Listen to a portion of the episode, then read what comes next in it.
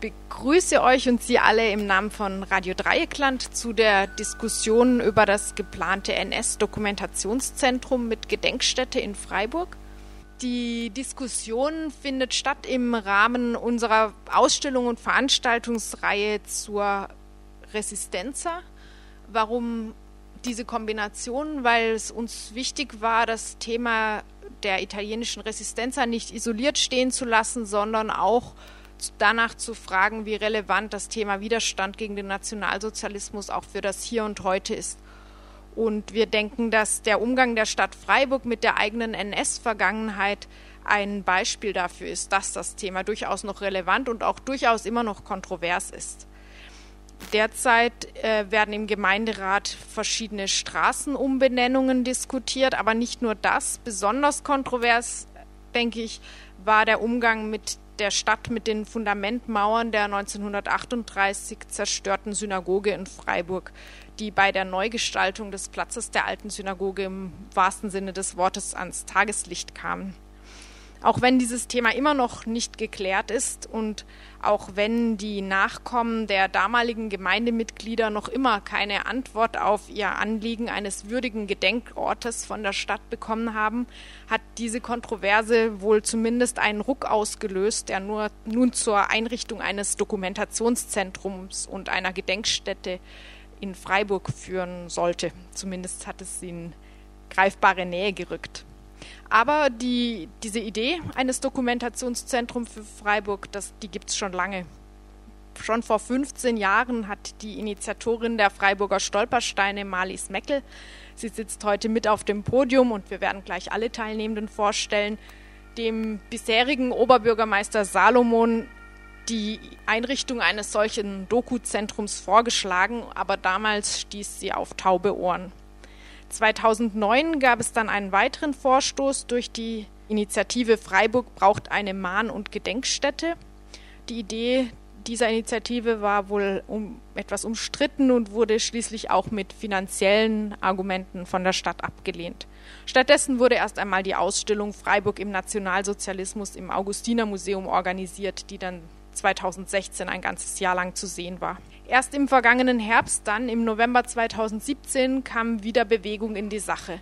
Die unabhängigen Listen im Freiburger Gemeinderat initiierten einen Brief an den Oberbürgermeister, der von allen Fraktionen unterstützt wurde. Sie forderten darin, die Stadt möge rasch die Konzeption, Standortsuche und Kostenkalkulation für ein Dokumentationszentrum anstoßen, damit das bereits im kommenden Doppelhaushalt 2019-20 eingeplant werden kann.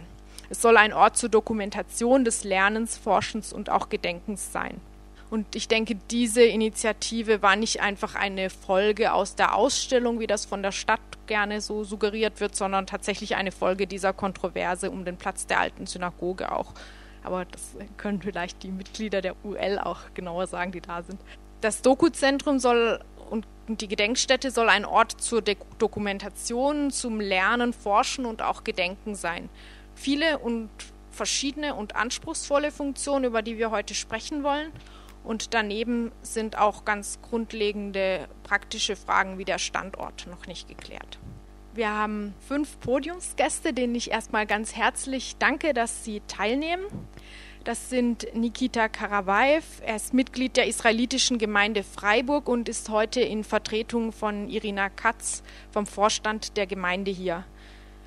Er äh, studiert Jura an der Universität Freiburg, aber hat sich auch und, und hat sich auch mit dem Umgang mit den Fundamenten der zerstörten Synagoge auseinandergesetzt. Ähm, auch in dem Mediationsverfahren der Stadt waren sie teilweise mit dabei. Ja, dann sitzt hier auf dem Podium noch Erika Weißer, Sprecherin der VVN BDA, der Vereinigung der Verfolgten des Naziregimes Bund der Antifaschistinnen und Antifaschisten. Die VVN befasst sich aus historischer Perspektive mit dem NS und den Widerstand, äh, nimmt aber auch die aktuelle Situation in den Blick Letztes Jahr gab es zum Beispiel eine Ausstellung über die AfD. Außerdem an der Diskussion im Teil Maxilene Schneider. Sie ähm, ist dabei, gerade ihren Master in Geschichte an der Universität Freiburg zu machen. Außerdem ist sie Mitarbeiterin beim Projekt Lernort, Lernort Kieslau. Das KZ Kieslau existierte von 1933 bis 1939 an der Bahnstrecke zwischen Bruchsal und Heidelberg war es gelegen oder ist es gelegen und in diesem Zeitraum wurden dort über 700 Regimegegner festgehalten. Ja, dann haben wir auf dem Podium rechts von mir Friedhilde Riesmann-Schleib. Sie ist Geschäftsführerin der Freiburger Hilfsgemeinschaft, eines Vereins zur Unterstützung von Menschen mit psychischen Krankheiten und Behinderungen. Die Freiburger Hilfsgemeinschaft setzt sich mit ihrem Arbeitskreis Euthanasie und Ausgrenzung heute auch für das Gedenken an die Freiburger Opfer der sogenannten Euthanasie ein. So mit der Ausstellung über Mutter wird nicht gesprochen, aber unter anderem auch mit dem Bemühen um eine angemessene Pflege der Städte für die Opfer an der Engelberger Straße vor der ehemaligen Kreispflegeanstalt. Schließlich darf ich Marlies Meckel begrüßen. Sie ist, wie gesagt, Initiatorin der Freiburger Stolpersteine und zwar mit allem, was dazugehört, der Organisation der Verlegung und mit Stolpersteinführungen, aber auch mit Forschungen zu den Opferbiografien und zum Nationalsozialismus in Freiburg insgesamt und auch durch beständiges Eintreten für die Aufarbeitung der NS-Vergangenheit hier. Sie hat ähm, wie schon angedeutet, dem bisherigen Oberbürgermeister Salomon bereits kurz nachdem er zum ersten Mal gewählt worden war, die Einrichtung eines Dokumentationszentrums vorgeschlagen. Jetzt sind wir endlich ein Stück weiter. Vielen Dank für die Teilnahme. Ja, und moderiert wird das Ganze von Johanna Wintermantel und äh, Fabian Kienert von Radio Dreieckland. Ja, beginnen wir mit äh, den Eingangsstatements. Was äh, sind kurz zusammengefasst äh, drei wesentliche Punkte, die bei dem zukünftigen NS-Dokumentationszentrum zu beachten äh, sind. Malis Meckel. Also ich würde gerne noch ergänzen zu dem, was Sie gesagt haben, Johanna. Das ist das äh, Thema Mahngedenk-Dokumentationsstätte. Das haben wir von Anfang an für die Stolpersteine gedacht, als wir merkten, unsere Recherche ist so groß. Wie schrecklich ist das, wenn all diese recherchierten Schicksale, Menschenleben verloren gehen? Und da kam für uns die Idee, dass ich sagte, wir brauchen ein Dokumentationszentrum. Der Oberbürgermeister Dr. Salomon hat mich seinerzeit immer ermutigt und gesagt, ja, machen Sie, Frau Meckel, machen Sie. Frau Meckel hat gemacht. 2009, das haben Sie gesagt, war der erste Antrag an die Stadt. Und dann haben wir mit dem Kulturamt zusammen eine, ich sag mal, eine wirklich gute Konzeption erarbeitet. Und dann haben wir aber gehört, das geht so nicht, weil wir kein Geld haben. Als erstes machen wir, und deswegen ist die Reihenfolge auch ganz wichtig, eine NS-Ausstellung, also eine Ausstellung zum Thema Freiburg im Nationalsozialismus. Hieß dann andersrum, Nationalsozialismus in Freiburg. Ja, und dann ging es los. Jetzt will ich aber an Ihres anknüpfen, damit es nicht zu lang wird. Also, was für mich sehr wichtig ist, dass alle Opfergruppen Berücksichtigung finden. Das war in der NS-Ausstellung leider nicht der Fall. Und das habe ich schrecklich gefunden. Das hat mir wehgetan, das sage ich ganz ehrlich, weil gerade in Freiburg eben viele Opfergruppen überhaupt noch nicht erforscht sind. Zum Beispiel die Namen der Zwangsarbeiterinnen und Zwangsarbeiter, der mehr als 10.000, wie wir sagen, ist nicht erforscht. Die Gruppe der sogenannten Asozialen ist nicht erforscht, überhaupt gar nicht. Die Gruppe der kommunistischen Leute die damals im NS praktisch Widerstand geleistet haben, ist zwar erforscht zu einem Teil, aber es haben, stellen sich immer wieder neue Namen raus, sodass wir einfach das auch ergänzen müssten. Dann die Weiße Rose, dass es die hier auch in Freiburg gegeben hat. Wem ist das schon bekannt? Dann für mich der christliche Widerstand zu wenig erforscht und ich muss sagen, all diese Sachen, die ärgern mich total und ich krieg manchmal also immer noch keine braunen Haare. Dann finde ich sehr wichtig, wie der NS-Staat überhaupt entstanden ist. Das ist für mich ganz, ganz wichtig. Und wie seine Ideologie die Leute überzeugen konnte. Denn es ist auch das Entscheidende, Hitler hat sich so verstanden, ich bin Hitler, wir sind die Volksgemeinschaft und die anderen sind die, die wir ausgrenzen können. Das heißt Mobbing, Ausgrenzung. Und sobald Ausgrenzung entsteht in unserer Gesellschaft, ist eine Spaltung der Gesellschaft vorgesehen. Auch wichtig finde, die gedankliche und reale Verknüpfung zu heute. Ausgrenzung von Menschen das, was wir heute wieder erleben, dass bestimmte Gruppen in unserer Gesellschaft diffamiert werden, dass wir Ausländer diffamieren, in Anführungsstrichen, dass wir Flüchtlinge diffamieren, das ist genau die Spaltung, die wir, der wir absolut entgegenwirken müssten. Das ist meins in Kürze, wenn Fragen sind immer. Ja, dann mache ich mal weiter und ich würde jetzt auch wirklich für die Opfergruppe der Euthanasie ähm, Ermordenden und äh, ähm, Entschuldigung. Ich würde jetzt auch für die Gruppe sprechen, die aufgrund ihrer Behinderung, ihrer psychischen Erkrankung im Dritten Reich ja massenweise ermordet wurden, vergast wurden in Grafeneck. Wichtig finde ich, dass für diese Opfergruppe zum einen auch die Hintergründe der Eugenik, die fing ja nicht 1933 an, sondern die fing viel früher an auch sehr verbunden mit dem Namen Freiburg, also mit Herrn Hoche und auch Herrn Fischer als äh, Rassenhygieniker. Das fände ich eine ganz wichtige Sache, auch in Bezug zu heute, weil man immer wieder schauen muss, wo findet Ausgrenzung statt und wo gibt es Bezüge, was erstmal nach Heilung aussieht. So wurde es ja eigentlich auch verkauft, als Heilung, dass das die Menschen gesund sein können, aber es war halt verbunden mit Ausmerzung letztendlich. Diesen Bezug herzustellen, halte ich für sehr wichtig. Als zweites halte ich für sehr wichtig, dass der Opfer gedacht wird. Wir haben ja zusammen mit Marlies Meckel und Silvia Böhm-Steiner die Opferbiografien, manche Opferbiografien, elf haben wir, glaube ich, momentan genau in der Ausstellung gezeigt, auch in der Dokumentation nachlesbar. Aber es gibt natürlich noch viel, viel mehr Opfer. Muss man ganz klar sehen. Die ganzen Namen der Insassen der Heil- und Pfle äh, der Pflegeanstalt in der Escholzstraße sind ja weitestgehend noch unerforscht. Das wäre ein ganz wichtiger Aspekt, weil ich einfach denke, anhand von Biografien ist die Grausamkeit dieser Zeit, dieses Vorgehens am meisten spürbar und erlebbar, gerade auch im Hinblick jetzt auf Bildung oder auf ja, gerade Schülerklassen. Ich denke, das ist ein Weg, auf dem man Menschen am besten erstmal ansprechen kann. Und auch die Rolle der Institutionen, angefangen von den Kliniken, das war ja nicht nur die Psychiatrie, das war die Gynäkologie, das war die Urologie an vorderster Front, die waren aktiv einfach mit dabei wurden aktiv zu Täter, sage ich mal, nicht nur hingeschaut, aber natürlich auch die Gesundheitsämter, zum Beispiel die Rolle der Gesundheitsämter spielt ja eine ganz große Rolle, die Rolle der Fürsorgeeinrichtungen, heute Jugendämter, Sozialämter, weil die letztendlich die Grundlage lieferten, um die Menschen überhaupt zu erfassen und damit auch letztendlich auszugrenzen bis hin zur Ermordung.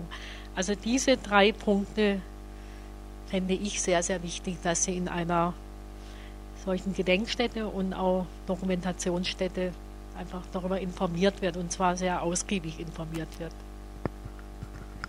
Kommen wir, es wurde schon einiges äh, auch wahrscheinlich angesprochen, was Sie auch ansprechen würden, aber kommen wir noch äh, zum Statement der VVN BDA. Ja, also ich kann mich anschließen, was ihr beide gesagt habt dass mal alle Opfer, also alle Opfergruppen dargestellt werden müssen, auch Sinti. Ich glaube, die wurden jetzt noch nicht erwähnt. Ist auch leider jetzt niemand hier. Ich finde auch bei weiteren Gesprächen sollten auch Vertreter von Sinti und Roma äh, eingeladen werden. Möglicherweise auch im Beirat, den die Stadt jetzt dann ja irgendwann bilden will. Aber äh, was uns noch wichtig ist, was ich noch anschließen wollte, wäre die Darstellung nicht nur der Opfer, sondern auch den Widerstand. ähm, den es ja vielfältig gab, der aber auch nicht, also nicht komplett erforscht ist, also dass man da auch ein Gewicht drauflegen sollte, weil es, ja, es stimmt ja, es war ein Apparat da und man konnte kaum was machen, aber äh, ich denke, es wird auch immer, ja, man konnte ja doch nichts tun. Also entweder man hat nichts gewusst oder man konnte nichts tun. Ähm, es gab aber Menschen, die trotzdem Widerstand geleistet haben, auch im Kleinen. Ja, das müsste man darstellen. Also das wäre für uns wichtig. Dann eben auch Täter. Also nicht nur die Opfer, sondern auch Täter. Dass man Leute, die jetzt in Freiburg und Umgebung oder Freiburger, die überregional tätig wurden, ähm, nennt. Ähm, also ich gehe mal davon aus, dass der Herr Filbinger, ah nee, es geht, das ist noch eine weitere Sache. Ähm, also die Täter benennen und dann gleich im Anschluss die Kontinuität, also was aus den Tätern geworden ist, ob die 1945 in die Hölle gefahren sind oder wo sie eigentlich geblieben sind. Ähm, welche Kontinuitäten es gab, gerade von diesen Eliten, also oder von den äh, Funktionseliten, sagen wir mal Justiz. Äh, wie gesagt, der Filbinger wird nicht der Einzige gewesen sein, der äh, ähm, ein Richter war in der NS-Zeit und später Ministerpräsident von Baden-Württemberg wurde. Äh, Kontinuität auch in der medizinischen Forschung und auch in der Lehre, also sei es Schulen, Bildung, Universität. Äh, auch da gibt es sicherlich viele Biografien, die noch nicht genügend erforscht sind und die es aber darzustellen gilt.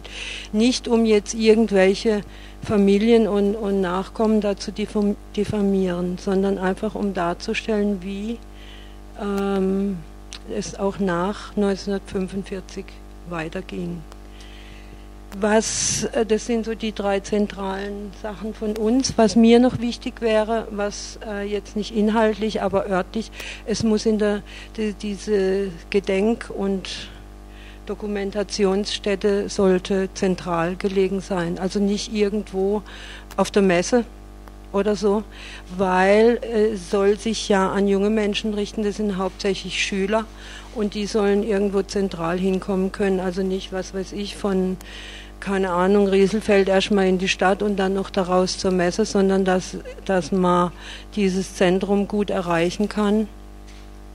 Jetzt nicht nur für Schüler, sondern eben für alle, aber vorwiegend halt auch für diese organisierten Besuche, weil es ja auch ein Lernort sein soll. Ja, das ist mal alles. Maxi Schneider für das Projekt Lernort Kieslau. Ja, danke. Ich würde auch gerade äh, bei dem Punkt Lernort weitermachen. Ich muss nämlich ganz ehrlich sagen, bei der Frage, was muss ein Dokumentationszentrum leisten, habe ich mir so ein bisschen schwer getan. Ihr habt schon angesprochen, es geht um Dokumentation, Lernen, Forschen, Gedenken. Das ist ganz schön viel. Deswegen würde ich mich jetzt mal darauf beschränken, dafür zu plädieren, ein NS-Doku-Zentrum als einen Lernort zu verstehen, in erster Linie an dem das Begreifen geschichtlicher Zusammenhänge im Vordergrund steht und sich nicht um Erinnerung um der Erinnerung willen, weil das per se was Gutes sein soll, beschränkt wird. Warum? Ich will damit nicht das, die Notwendigkeit von Gedenken verneinen. Ich wünsche mir aber, dass anerkannt wird, dass in der Selbstaneignung von Geschichte letztendlich eine Bedingung für Gedenken steckt, ähm, wenn wir wollen, dass Gedenken nicht als Bekenntniszwang empfunden wird, sondern eigenständig motiviert ist. Mm, Erinnern und Gedenken schwingt für mich daher in der Beschäftigung mit dem NS immer mit, darf aber nicht selbstreferenziell werden und ist vielleicht nicht mal das oberste Ziel in meinen Augen, also von so, einer, von so einem Dokuzentrum. Es kann, denke ich, nicht darum gehen, zu lernen, was gut und was schlecht ist oder äh, vor allem beweisen zu wollen, wie schrecklich es war, auch wenn das ein Teil davon ist, sondern es muss, denke ich, darum gehen, die Notwendigkeit zu erkennen, dass das, was man für richtig hält, ähm, erkämpft und verteidigt werden muss. Und um das zu erreichen, braucht es letztendlich ein reflexives Bewusstsein für geschichtliche Gewordenheit und damit auch für Veränderbarkeit gesellschaftlicher Realität. Deswegen wünsche ich mir dreierlei von einem NS-Doku-Zentrum, nämlich einmal, dass es informiert und erklärt. Klar, klingt erstmal banal, aber bedeutet neben der Bereitstellung von fundiertem Wissen und von der Erklärung historischer Sinnzusammenhänge auch, dass Besucherinnen die Möglichkeit bekommen, eigene Zugänge zu finden und eigene Schlüsse zu ziehen Als zweites wünsche ich mir Raum für Reflexion, Diskussion und Weiterdenken. Und dafür braucht es eben nicht nur Gedenken, sondern auch ein offenes und fehlerfreundliches Lernumfeld.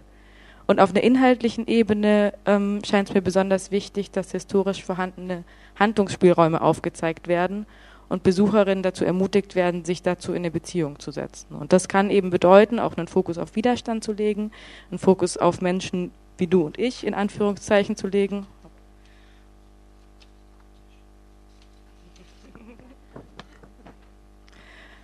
Und ähm, Opfer eben nicht nur als Opfer darzustellen, sondern als handelnde Subjekte in all ihrer äh, Komplexität. Als drittes wünsche ich mir von dem NS-Doku-Zentrum, dass es sich selbst positioniert und diese Positionierung transparent macht. Mm, das bedeutet zum einen, dass ein offenes Lernumfeld äh, trotzdem bedeutet, dass es eine klare Kante gegen menschenverachtende Einstellungen braucht. Und es bedeutet für mich auch, dass man den Anspruch, wenn man ihn denn hat, und das würde ich mir wünschen, nach einem solidarischen und inklusiven Miteinander ähm, nicht nur einfordert, sondern auch in der eigenen Verfasstheit und in den eigenen Angeboten versucht umzusetzen. Genau. Letztlich denke ich, dass die Möglichkeit zu Gedenken und Rückzug in jedem Fall gegeben sein sollte, aber eben nicht als Aufforderung, sondern als Möglichkeit. Und wie viel Raum würdiges Erinnern an die Opfer des NS einnimmt, hängt, denke ich, letztlich auch stark davon ab, an welchem Ort dieses NS-Dokumentationszentrum umgesetzt werden soll. Es macht eben einen großen Unterschied, ob das ein Ort ist, an dem NS-Verbrechen stattgefunden haben, ob das ein anderweitiges historisches Gebäude ist oder ob es sich um Neubau handelt. Hat im Hinblick auf ein offenes Lernumfeld alles Vor- und Nachteile. Ich denke, da werden wir vielleicht in der Diskussion auch noch drauf zurückkommen. Also der erst, erstens, die israelitische Gemeinde ist nach wie vor der Auffassung, dass die Stadt Freiburg im Zusammenhang mit dem Platz der alten Synagoge und den dort aufgefundenen Steinen Fakten geschaffen hat, ohne kurzfristig innezuhalten und damit die Möglichkeit zu eröffnen, über neue Konzepte nachzudenken. Aufgrund dieser Fakten wurde dann das Angebot an, aufgegriffen, im Dialogverfahren die weitere Vorgehensweise zu erörtern. In diesem Zusammenhang wurde festgehalten, dass die vom Platz der alten Synagoge entfernten Steine und Grundmauern nicht einfach nur eingelagert werden dürfen, sondern so konserviert werden müssen, dass diese Steine für eine Gedenkstätte verwendet werden können. Im Hinblick auf den sehr schlechten Zustand der Steine bestand über weite Strecken der Eindruck, dass die Beteiligten derzeit nur daran, darauf warten müssen, bis genug Steine verwittert sind, um damit die Größe der Gedenkstätte immer weiter reduzieren zu können. Beispiele aus anderen Städten wurden aufgeführt und dargelegt, dass in Frankfurt und Darmstadt würdige Gedenkstätten geschaffen worden sind, die ein Gedenken ermöglichen, welches den menschlichen Schicksalen und geschichtlichen Umständen in einer würdigen Art und Weise Rechnung trägt. Die betroffenen Menschen benötigen kein in Anführungszeichen angemessenes Gedenken, sondern eine Gedenkstätte, die dazu beiträgt, dass die geschichtlichen Tatsachen des Holocaust nicht in Vergessenheit geraten. Der auf dem Platz der alten Synagoge geschaffene Brunnen musste, insbesondere weil dort ein Platz konzipiert wurde, der der Freizeit und der Erholung dienen soll, in einen Ort des Erinnerns, in Anführungszeichen, herabgestuft werden.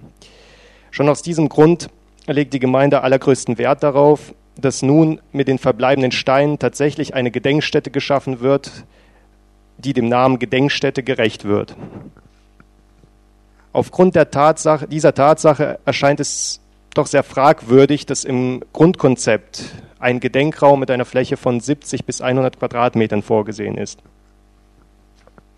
Die im Rahmen des Dialogverfahrens äh, angehörten Fachleute, dazu gehört Frau Wenzel, Frau Wenzel, Leiterin des Jüdischen Museums in Frankfurt, äh, waren einheitlich der Auffassung, dass die vorgesehenen Flächen, die der Information und der Dokumentation dienen, von der Gedenkstätte räumlich getrennt werden sollten.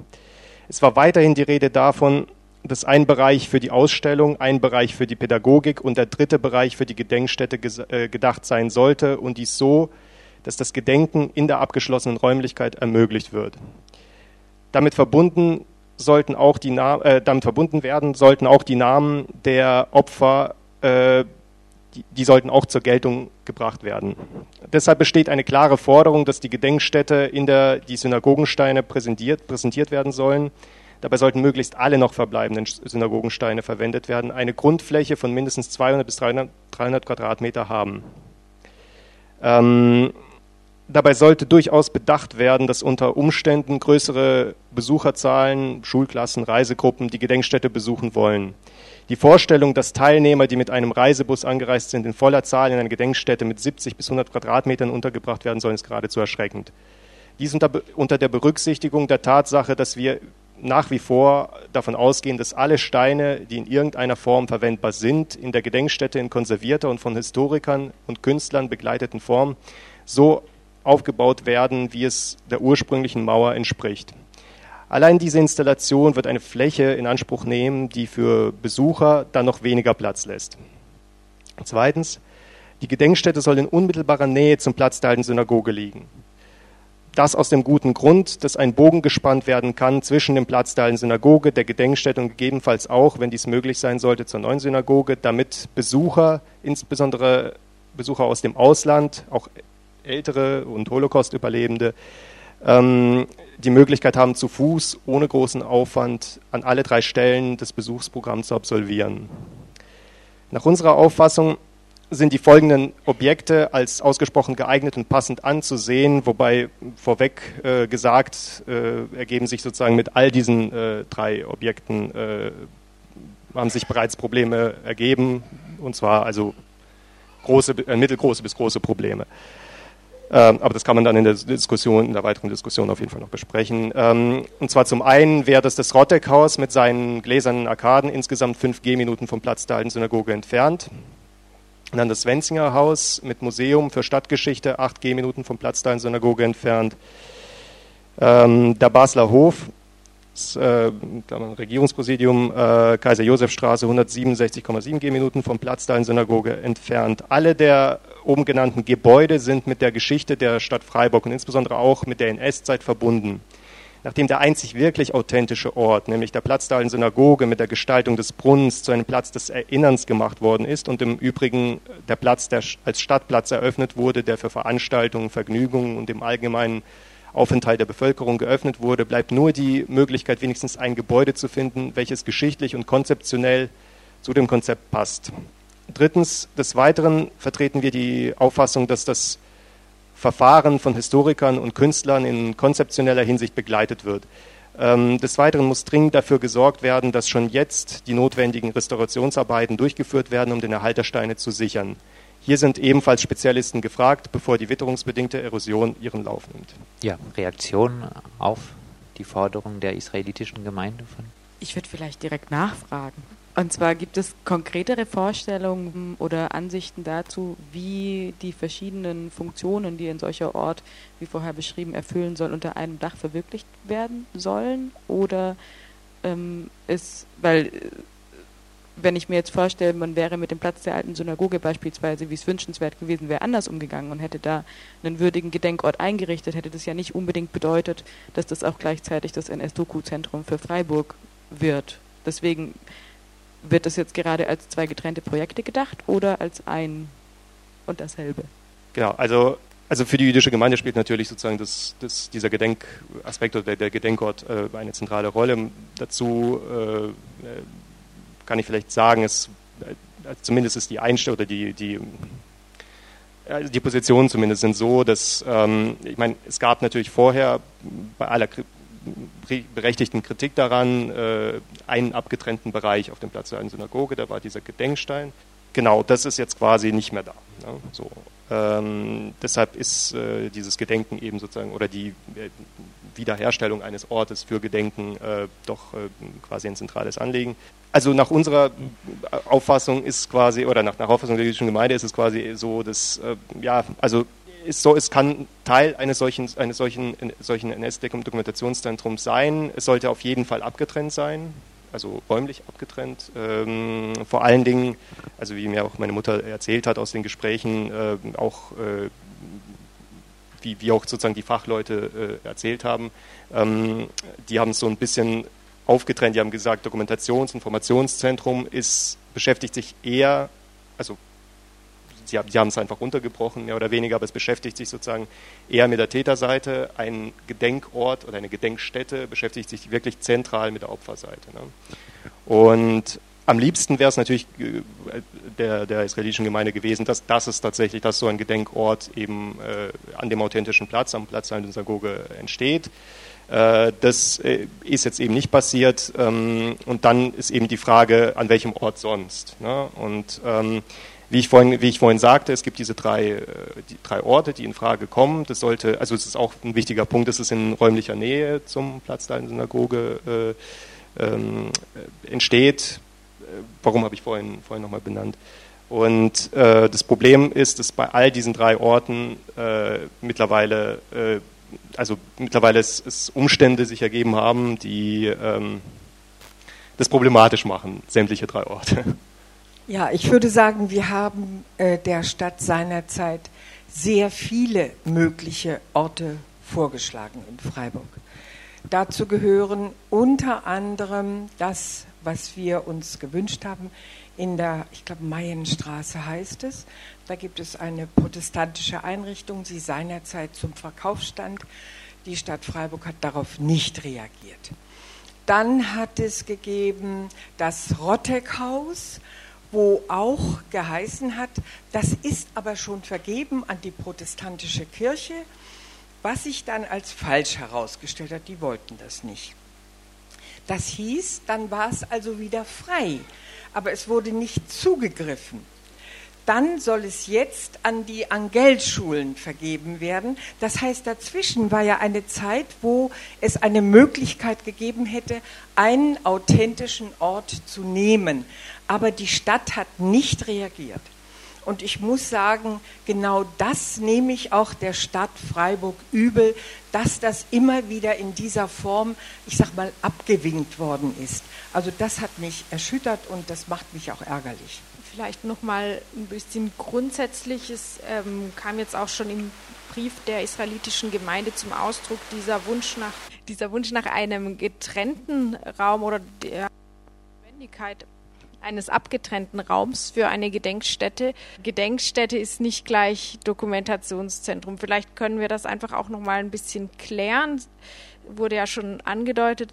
Äh, Maximilian Schneider vielleicht auch noch mal vor dem Hintergrund der Arbeit im ähm, KZ Kieslau, im Lernort Kieslau. Wie wird das gefasst? einmal die Funktions, Funktion, Aufgabe eines Dokuzentrums oder Lernorts und auf der anderen Seite die einer Gedenkstätte? Ja, ich denke, man kann erstmal sagen, an einem Lernort oder an einem Dokuzentrum steht das, klar, das Dokumentieren, das Forschen, aber eben auch das Verstehen und Fragen daran stellen im Vordergrund. Und die Wissensvermittlung.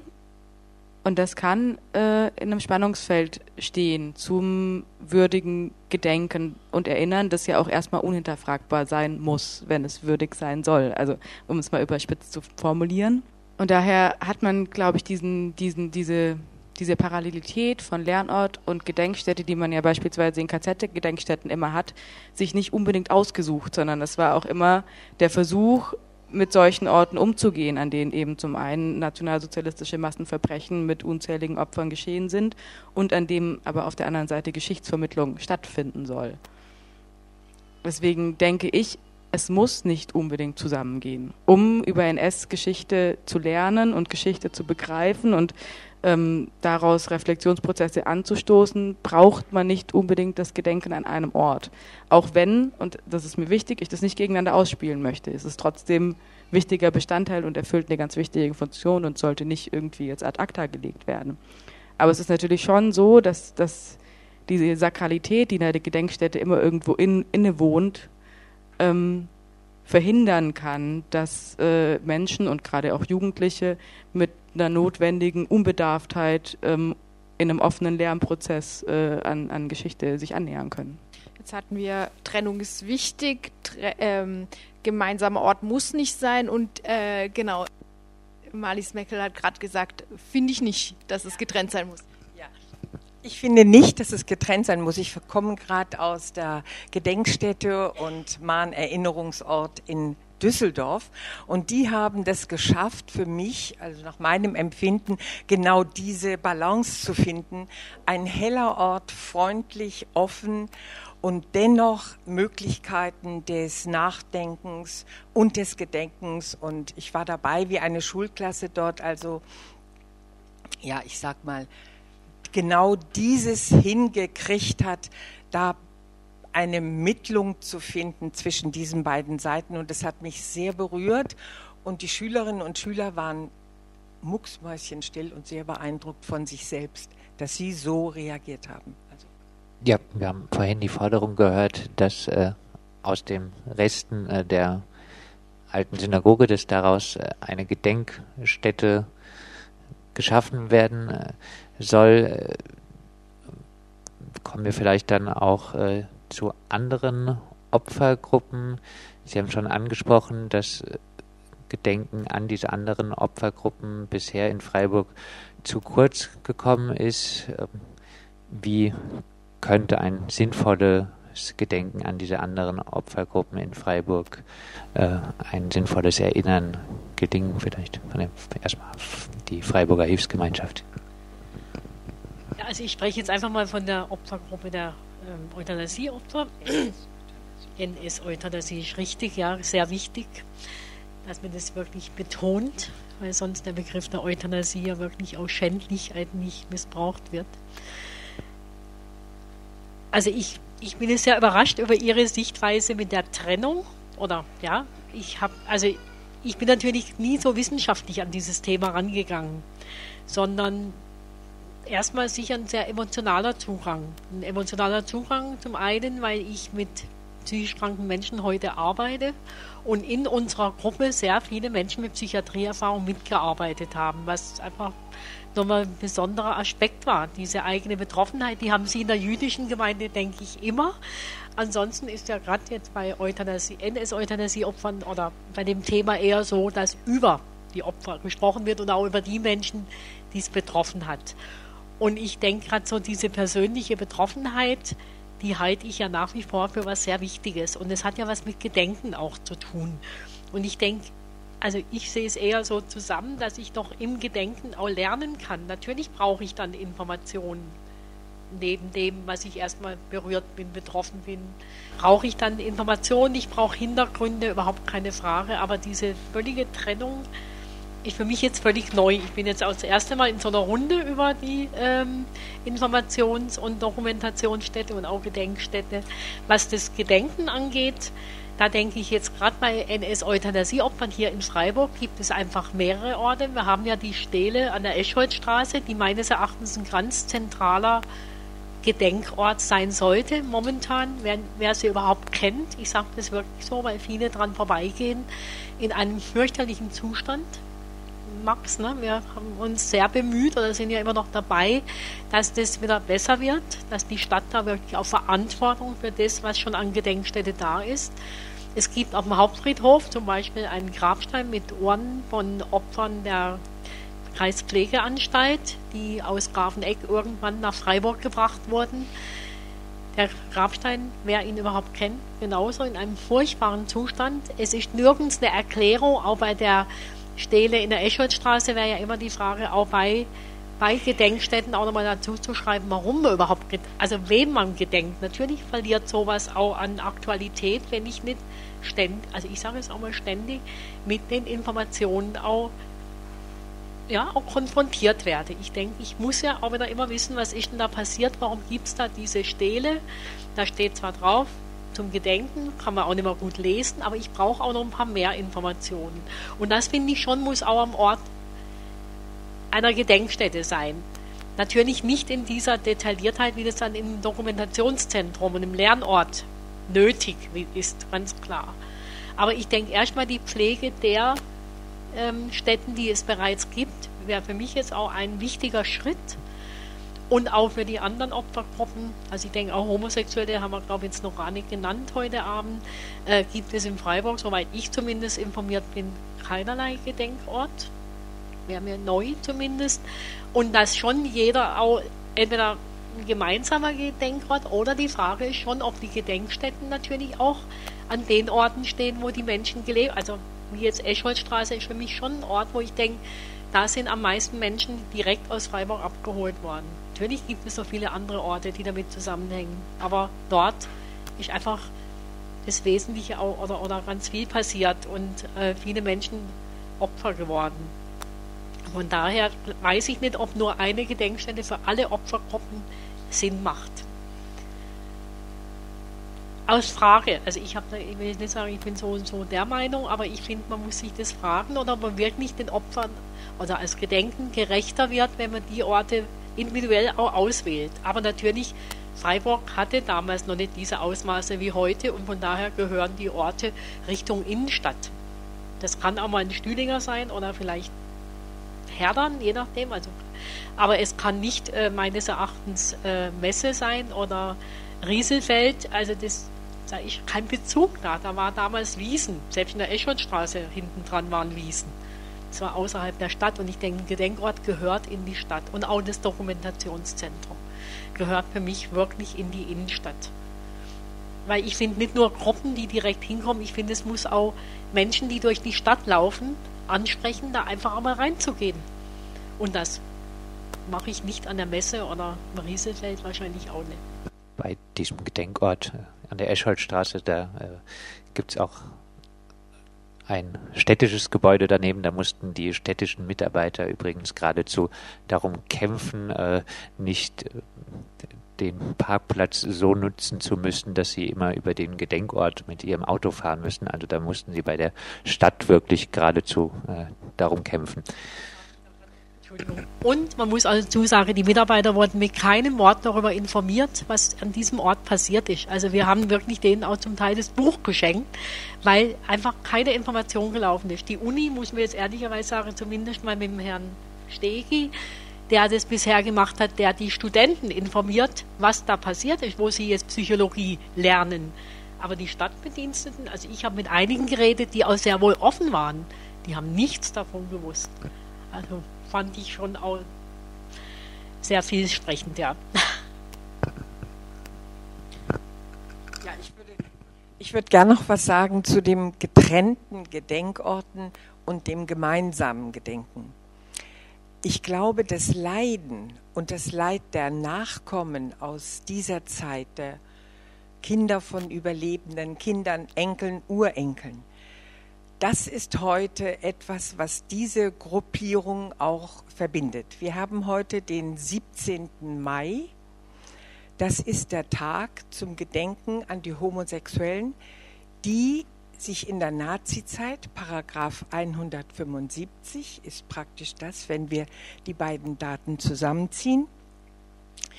Das ist dieser Tag, an dem sich viele Freiburgerinnen, Freiburger, die verfolgt wurden, das Leben genommen haben, weil ihre Homosexualität in der Zeit mit dem Tode bestraft wurde. Wir haben einen Stolperstein verlegt gehabt vor dem Kaufhof. Karl Müller, 17.05. hat er im Amtsgericht sich das Leben genommen. Ja, vorhin ging es auch um einen Fehler, der in der Freiburg im Nationalsozialismus Ausstellung gemacht wurde, dass auch dort der Widerstand äh, zu kurz kam. Wie könnte man denn sinnvollerweise an Widerstand, an Widerstand äh, Kämpfer in einem NS-Dokumentationszentrum erinnern, sodass auch Lehren für die Zukunft gezogen werden könnten? Also ich denke, man müsste natürlich die Menschen, die Widerstand geleistet haben, die wir kennen, ähm, erstmal mit ihrem ganzen Leben, ihrem, ihrem Tun dokumentieren. Man müsste aber auch weiter äh, darüber hinaus darstellen, dass es auch später nach der Nazizeit äh, noch äh, Verfolgung gab, siehe Berufsverbote, aus den gleichen Gründen. Ähm, das würde dazugehören. Und man müsste wahrscheinlich auch noch viel mehr erforschen. Es gibt eine Dokumentation von der VV in Freiburg, die ist schon sehr alt. Da sind die von der Familie Kaufmann und äh, anderen erstellt wurde. Da gibt es genügend Material und ich denke, da gibt es auch darüber hinausgehend noch mehr Material. Also es müsste schon so eine ganze Abteilung sein, wo es halt die verschiedenen Formen des Widerstands, also politischen, sei es äh, äh, aus der Arbeiterbewegung, christlichen Widerstand auch, also dass diese ganzen äh, widerständischen Menschen also da vorgestellt werden, dass ihrer auch gedacht werden kann, dass aber auch ihre das, was sie uns eigentlich an Auftrag mitgeben, auch das dargestellt wird, nämlich dafür einzutreten, dass es nie wieder so weit kommt. Und äh, dazu müsste eben auch das Wesen eigentlich des Faschismus dargestellt werden. Also nicht nur, dass es sich da um, wie es ja gerne mal so heißt, also Nationalsozialismus schon der Begriff. Es war kein Sozialismus, der einfach nur national war. Äh, es war auch kein sozialer Nationalismus. Das war einfach eine Vernichtungsmaschinerie und man sollte, also es müsste dargestellt werden, was eigentlich die ökonomischen Interessen waren, so eine Staatsform zu errichten. Im Zusammenhang auch mit dem Widerstand. So sehe ich das. Das heißt, äh, Teil des Ganzen müssten auch die Anfänge sein und eben die, die, die Ursprünge.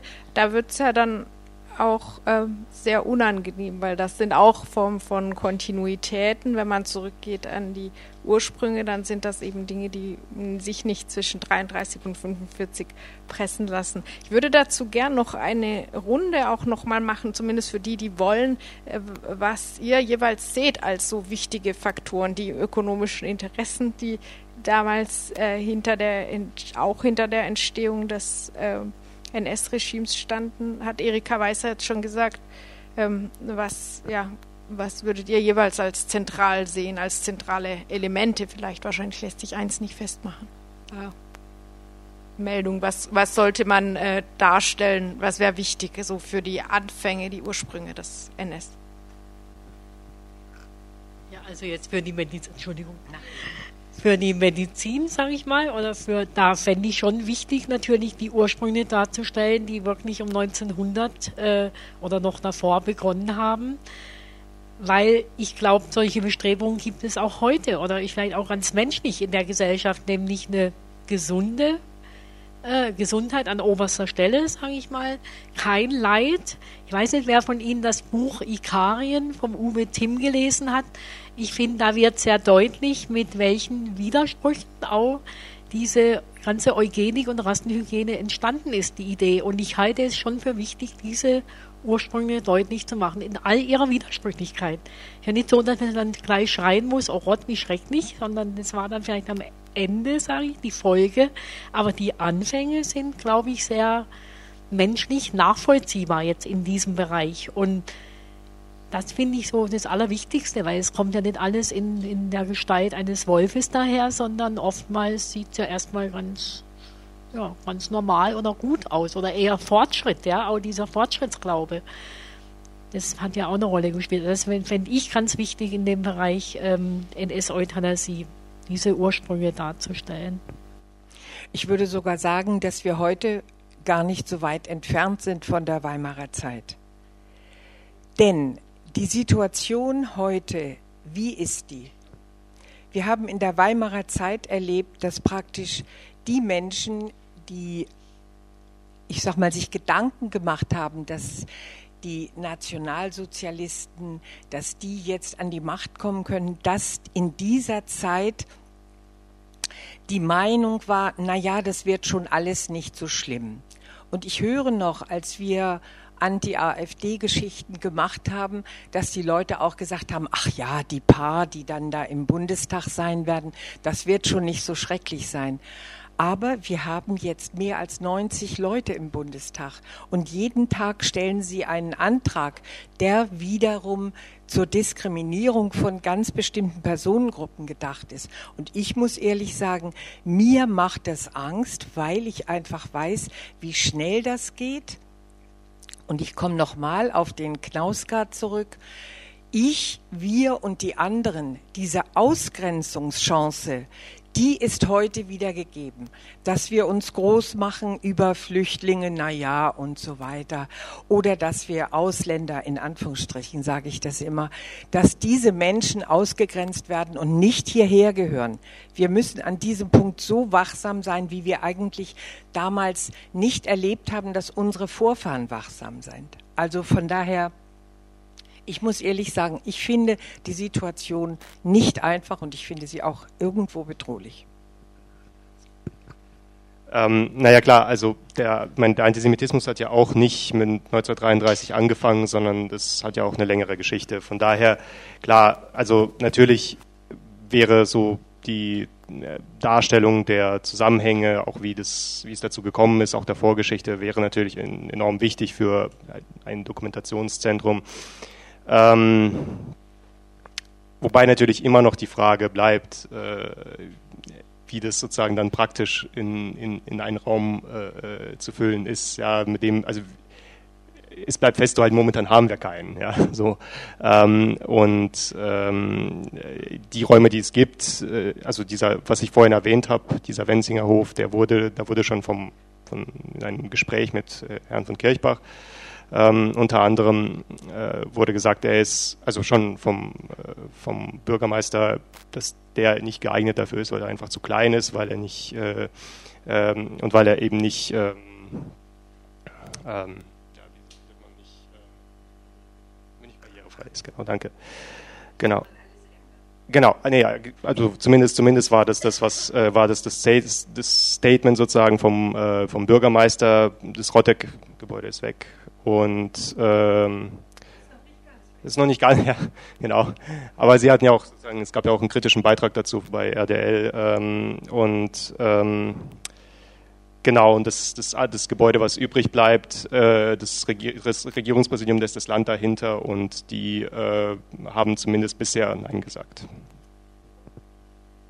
Ich würde nochmal versuchen, darauf zurückzukommen, wie sehr muss man ausgreifen auf vor 1933. Wir haben bei uns im Leonard-Projekt Kieslau tatsächlich das Konzept, dass wir mit 1918 starten. Und zwar genau aus dem Grund, dass wir sagen, naja, die Nazis sind 1933 eben nicht vom Himmel gefallen, sondern um zu verstehen, wie es dann dazu kommen konnte, muss man sich die 20er Jahre angucken.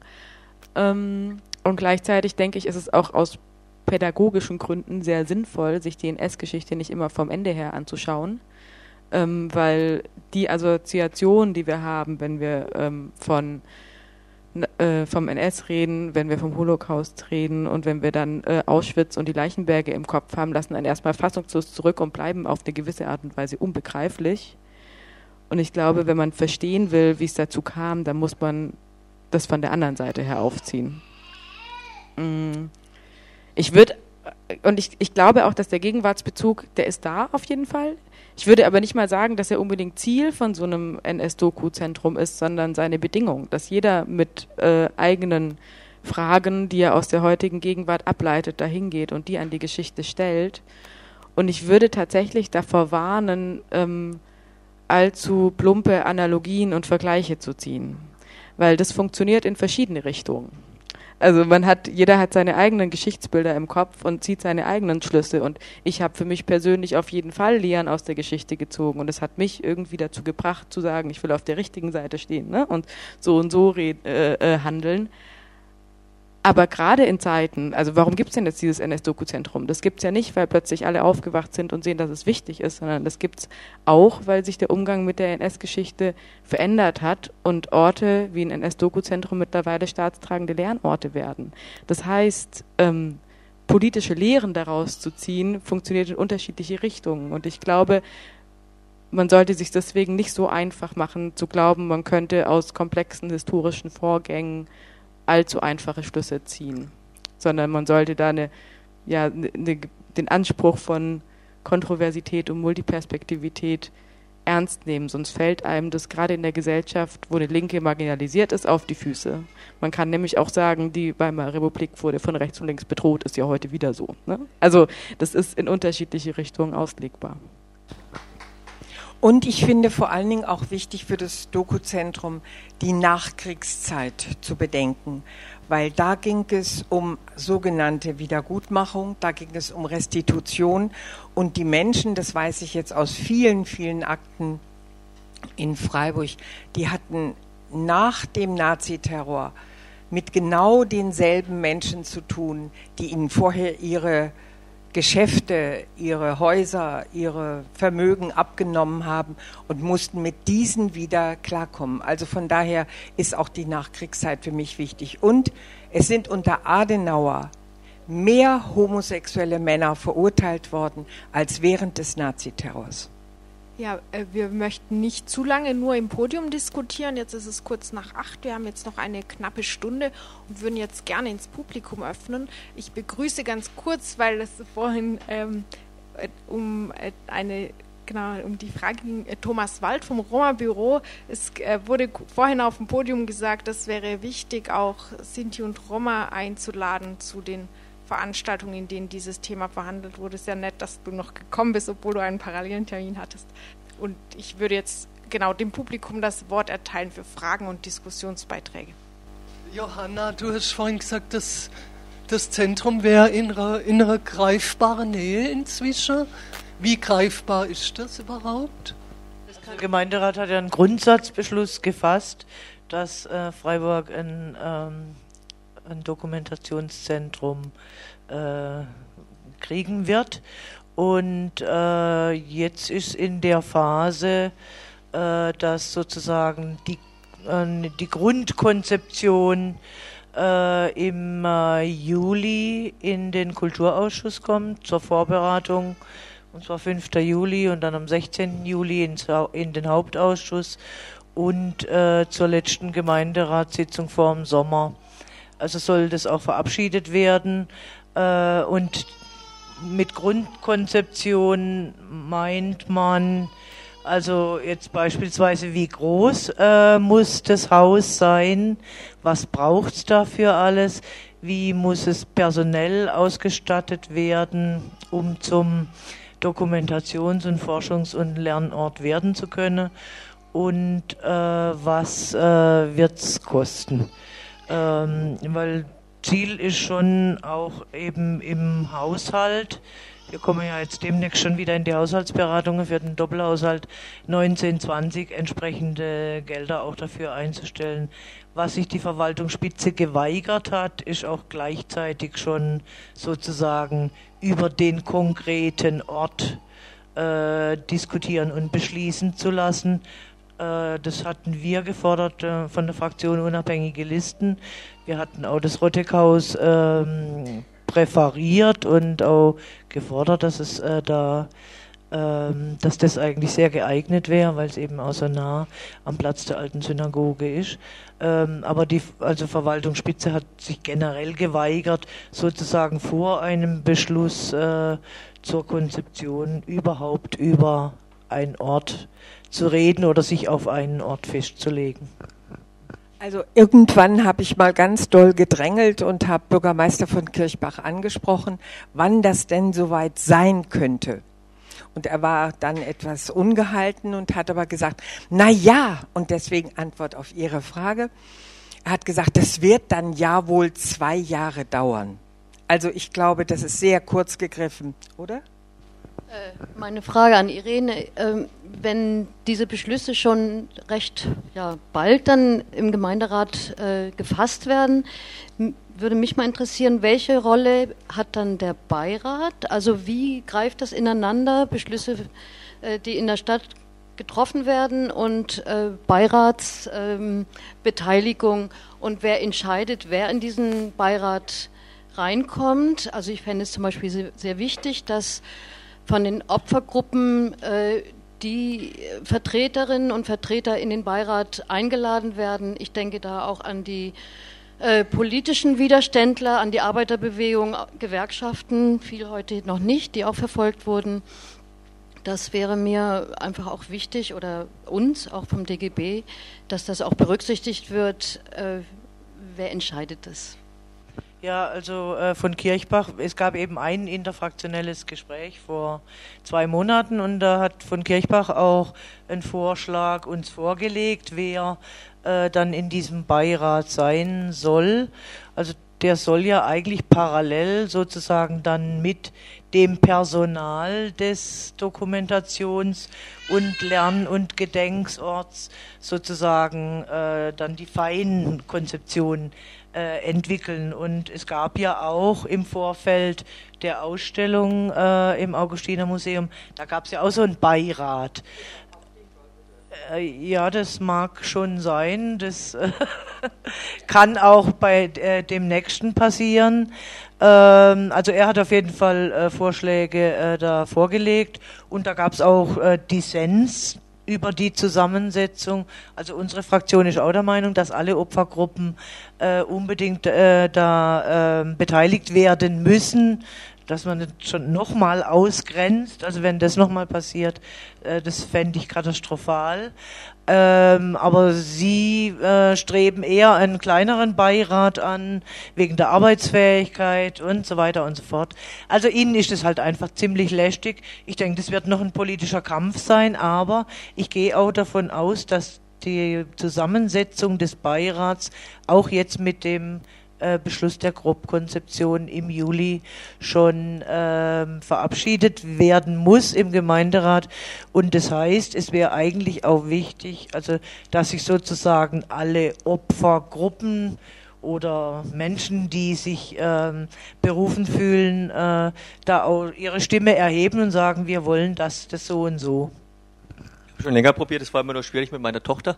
Äh, ja, ich muss mich, glaube ich, kurz vorstellen, weil ich ich bin Lehrer am deutsch-französischen Gymnasium und Geschichtslehrer und relativ mit relativ vielen Projekten auch zur NS-Zeit aktiv und äh, habe morgen ein Gespräch auch mit der Stadt um zu dem Thema oder mit Vertretern der Stadt äh, bin auch deswegen hergekommen, weil es mich interessiert oder ich die Diskussion spannend finde. Äh, ganz interessant fand ich die Diskussion von der jungen Frau rechts, ich weiß aber ihr Name nicht mehr, äh, vor allem den Aspekt, ich, auf den man, glaube ich, ganz, ganz stark gucken muss, oder nicht als Lehrer auch den wichtigsten finde, nicht mit dem Zeigefinger, nicht von oben, sondern so offen wie es geht an die Geschichte rangehen. Und das hat für mich eine Konsequenz, so im Nachdenken jetzt gehabt, irgendwie die letzten Tage, dass ich glaube, wenn man schon beim Namen, dass man aufpassen muss. Und auch bei der Zeit, also das wurde vorhin ja kurz auch erwähnt, wenn man sozusagen mit diesem Zeigefinger NS-Dokumentationszentrum, wir wollen jetzt auch ein Dokumentationszentrum, weil andere Städte das auch haben, sozusagen, rangeht, dann gibt es, glaube ich, eine Gefahr. Und ich glaube, der kann man entgehen. Also vor allem eine Gefahr, dass man die Leute abschreckt, die man eigentlich kriegen will. Die, die zweifeln, die nicht überzeugt sind. Äh, und mit der Ausweitung bis 1918 oder aus meiner Sicht sogar 1914 könnte man das vermeiden. Auch mit der Konzeption, die jetzt nicht automatisch sagt, NS-Dokuzentrum. Und das ist der eine Aspekt, auf den ich zu sprechen kommen wollte. Der andere, vieles ist richtig, was gesagt worden ist, ich, oder ich stimme so ziemlich allem zu, was man da in so ein Zentrum reinmachen soll, welche Opfergruppen und dass man, oder alle Opfergruppen und so weiter. Äh, was ein bisschen zu kurz kam, finde ich, ist die Überlegung innen, außen.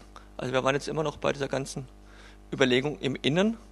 Äh, für junge Leute, aber ich glaube auch insgesamt muss man wirklich genau überlegen, wie man eine Innenkonzeption von so einem Gebäude mit einer Außenkonzeption verbindet. äh, meine Tochter stimmt zu.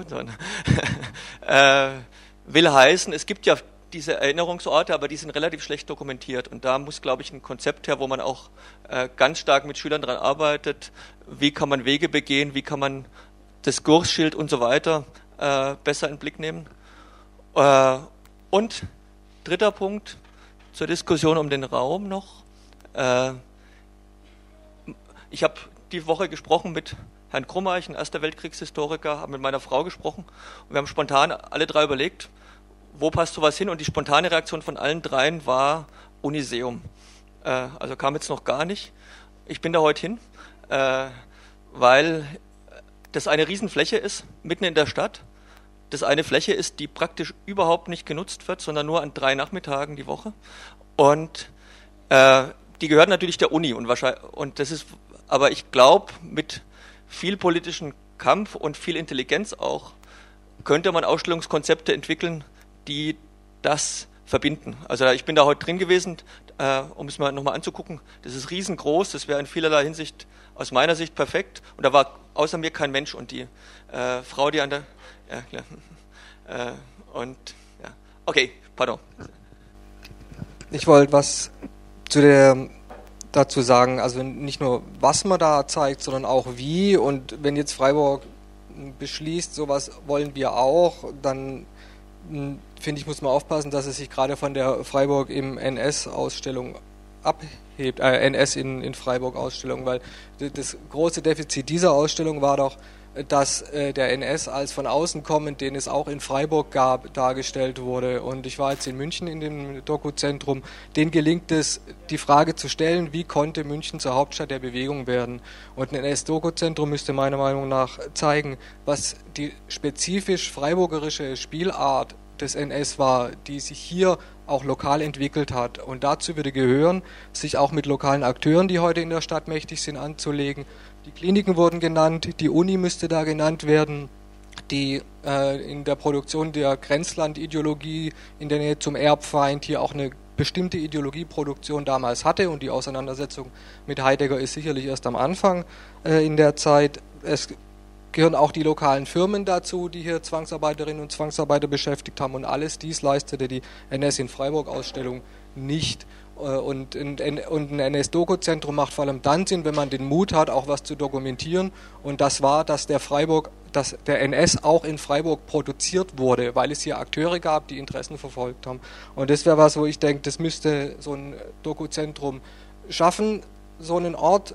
Äh, dann hat man auch was zu erzählen, was über das rausgeht, wie äh, man hat halt heutzutage in jeder Stadt ein NS-Doku-Zentrum. Es müsste was sein, was die lokale Geschichte erzählt und wie sowas gehen kann, wurde ja auch schon früh in Tübingen vorgemacht, wo ja der provokante Titel äh, die Heimatgeschichte des Nationalsozialismus zu erzählen, also wo dann, äh, wo wirklich gezeigt wird, wie aus dieser Region raus der NS auch hervorgebracht wurde und nicht wie er von außen über die Stadt kam.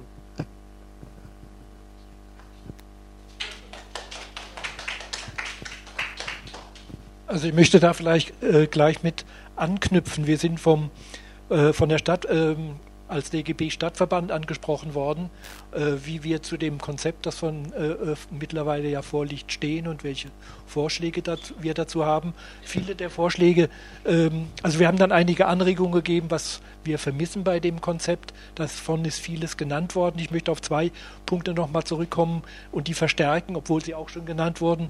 Das eine war, dass die, die, Geschichte der Arbeiterbewegung, ihrer gewerkschaftlichen und politischen Organisationen, die ja nicht umsonst am Anfang des Nationalsozialismus, des Faschismus verboten und aufgelöst wurden und die aktiven Mitglieder verfolgt wurden, aus denen sich die aktiven Widerstandskämpfer äh, auch rekrutiert haben, die also auch hinterher nach dem blutigen Verbot weitergearbeitet haben. Dass, das, dass uns das zu kurz kam bei diesem Konzept und äh, dass neben den vielen anderen Opfergruppen, die es gibt äh, und, und äh, vielleicht auch Tätergruppen, wir vermisst haben, dass über die Nutznieße des Faschismus irgendetwas da drin ist. Das gehört unseres Erachtens, Erika Weiser hat darauf auch schon hingewiesen und in, in, in, dem Beitrag kurz davor wurde das auch mit angetippt. Ich denke, das gehört dazu, wenn man aus dieser Geschichte lernen muss, welche ökonomischen und politischen Gründe dazu geführt haben, dass große Industrie und Großbanken den Faschismus gefördert haben. Das machen die ja nicht, wenn sie sich nichts dabei denken. Und ich denke, das ist etwas, ohne dann mit dem Finger auf irgendjemand zu zeigen, auch das ist, halte ich für wichtig, hat Erika darauf hingewiesen, muss man trotzdem diese Dinge benennen und auch die regionalen Bezüge herstellen, auch dann, wenn sie wehtun. Das ist nicht nur Uni und, und äh, äh Klinikum oder andere wissenschaftliche Bereiche, die mit dem Faschismus kooperiert haben, da gehört auch dazu, wer hat davon profitiert, dass die Juden enteignet wurden? Wer hat davon profitiert, dass billige Arbeitskräfte zur Verfügung standen? Was ist mit den Zwangsarbeitern, die unter unmenschlichen Bedingungen auch in Freiburger Betrieben ausgebeutet und bis zum Tode äh, arbeiten mussten? Also diese lokalen Bezüge mit den verbunden mit den, mit den, mit den Gedanken darüber, wer war der Nutznießer dieses Systems, äh, erschien uns außerordentlich wichtig und wenn ich an meine eigene Schulzeit denke, ist das im Schulunterricht völlig zu kurz gekommen. Wir wussten, es gab sieben Millionen äh, Juden, die ermordet wurden, und das war's. Schlimm, schlimm, gar keine Frage, ich will das nicht, nicht auf gar keinen Fall runterspielen, aber das erklärt nicht den Charakter des Faschismus alleine. Das ist Rassismus, was damit zusammenhängt, aber Faschismus ist mehr als Rassismus. Es ist ein ökonomisches System, das den, den, den Wert des Menschen auf Null runterschraubt und unterordnet einem, äh, einem Profitdenken und einem Gewinndenken, egal was was dabei rauskommt wenn das ganze Land hinterher kaputt ist, haben wir ja leider erleben müssen. Das ist ein bisschen schwierig, die, die Stellung, die, die wir jetzt hier einnehmen müssen. Es ist irgendwie das schlechte Gewissen von euch zu sein. Ähm, also ihr dreht euch irgendwie in einem weißen Mittelstandstäterkreisel äh, und ähm, es ist also irgendwie ein bisschen schon eine ziemliche Sprachlosigkeit. Es ist äh, die die Sinti und Roma, die sind durch die NS-Zeit äh, eine bis zwei Generationen keine, haben keine Schulausbildung gehabt. Also dadurch ist ein regelrechter Abbruch gewesen in dieser Generation, was in die nächste weitergegangen ist. Das hat Folgen heute in den Schulen. Äh, und wir versuchen äh, von der Stadt händeringend äh, äh, dort Maßnahmen zu bekommen, damit das aufgehoben wird. Und dafür ist kein Geld da. Aber wenn mittelständische äh, Weiße äh, sich ihr Gewissen reinwaschen wollen über den NS, äh, dann ist sofort eine Riesenbereitschaft da, ohne dass wir überhaupt einmal gefragt werden. Obwohl genau alle wissen, dass wir jedes Jahr nach Auschwitz fahren, dort Universitäten abhalten, äh, eigene Forschungsprojekte da drin haben. Äh, es ist äh, kein Interesse daran. Ähm, das ist, das ist die Realität. Äh, Kritik an der Ausstellung, wie sie gewesen ist im Augustinermuseum. Äh, wir waren dort mit einer Gruppe, die einen Workshop gemacht hat. Es waren unsere Jugendlichen, die in Schulen sind, da gewesen. Und sie sind alle rausgekommen und sagen, wow, die hatten aber scharfe Jacken an. Ja, wirklich, die hatten super Style. Äh, so sind die Jugendlichen rausgekommen. Äh, Warum? Weil einfach das Design dieser Ausstellung, das war nur schwarz-grau gehalten und alle Originaldokumente waren farbig. Und das äh, Ausstellungen werden mit den Augen angesehen. Äh, aber diese Herren äh, Konservatoren äh, ihres 80er äh, Jahre Denkens äh, halten halt hier in der Provinz Freiburg weiterhin das aufrecht. und sie sind überhaupt nicht mal zu einer Diskussion bereit. Das interessiert sie nicht. Die gehen vorbei und lächeln, ja, nett von Ihnen. Es geht einfach darum, wie bei vielen anderen Sachen auch, wie heute schon mal bei einer Veranstaltung. Äh, viele leben von der Migration und von dem NS, nur wer stirbt da dann?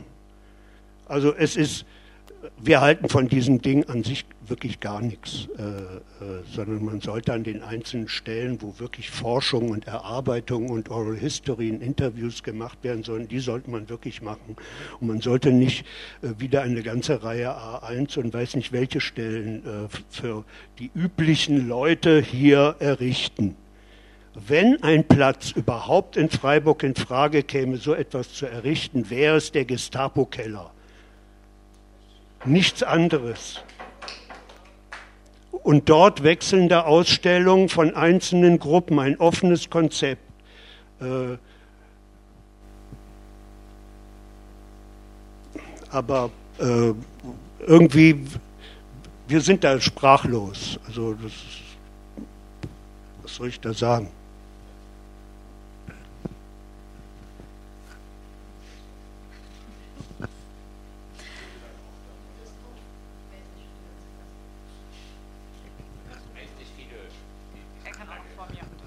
Ganz kurz zu den ganz kurz zu den Wortmeldungen. Es gibt immer mehrere gleichzeitig und die Meldungen sind ein bisschen länger, deswegen müssen alle, glaube ich, warten. Ich hoffe, ich bitte da um Geduld. Ähm, ich wollte noch mal was sagen zu der Trennung von Gedenk- und Lernort, was Maximiliane vorhin auch angesprochen hat. Ähm, also erstmal finde ich super wichtig, dass man im Zuge dieser Diskussion eben auch an Gedenkorte denkt. Also weil was der jüdischen Gemeinde ja auch sehr wichtig ist, dass es eben im Zuge der Umgestaltung von Platz der alten Synagoge eben massiv schiefgegangen ist oder schiefgehen sollte, muss man ja eigentlich sagen. Ähm, und dass deswegen jetzt dieser Gedenkort in der Diskussion eben wichtig ist. Also als Vorrede, dass ich mich nicht gegen Gedenkorte aussprechen möchte, aber ich würde mich ganz stark für eine Trennung von einem Gedenkort und einem Lernort aussprechen. Also ich habe mich ähm, viel mit äh, Memorial Museums befasst, also auf, außerhalb vom deutschsprachigen Raum, wo es eben äh, so in den letzten 20 Jahren einen Trend dazu gibt, dass man eben Museen so konzipiert, dass eben Gedenken und Lernen zusammenfällt. Und das wird mittlerweile in der Geschichtsforschung relativ kritisch auch gesehen, weil eben dieses Element, was vorhin noch mal kurz angesprochen wurde, dass es dann um diese Emotion, also dass über Emotionen gelernt wird, das dann massiv im Vordergrund steht. Und ich finde, das ist ein Problem, wenn man versucht, ähm, gesamtgesellschaftliche Zusammenhänge zu vermitteln.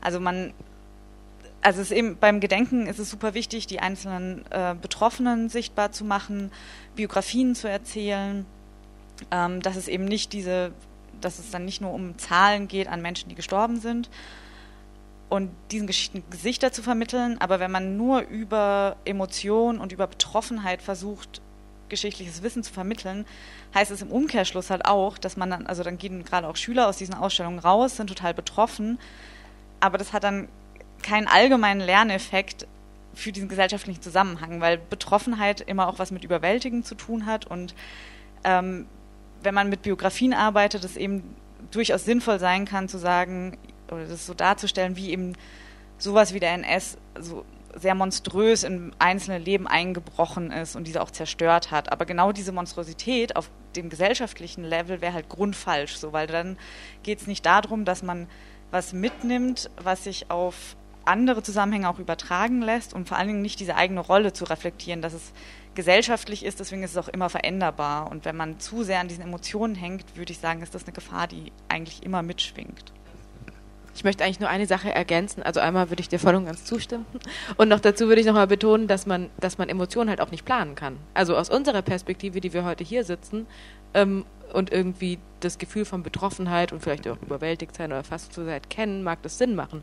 Aber ich habe auch schon, als ich im Buchenwald mit Schülergruppen gearbeitet habe, von einem gehört, na, wir haben uns das hier völlig anders vorgestellt. Und habe ich gefragt, ja, wie denn? Und dann meinten die, na, schlimmer. Und ich dachte so, na toll, was wurde euch denn vorher gesagt, dass ihr jetzt hierher kommt und alle in Tränen ausbrecht und dann passiert es nicht und ihr wisst nicht, stimmt, ne?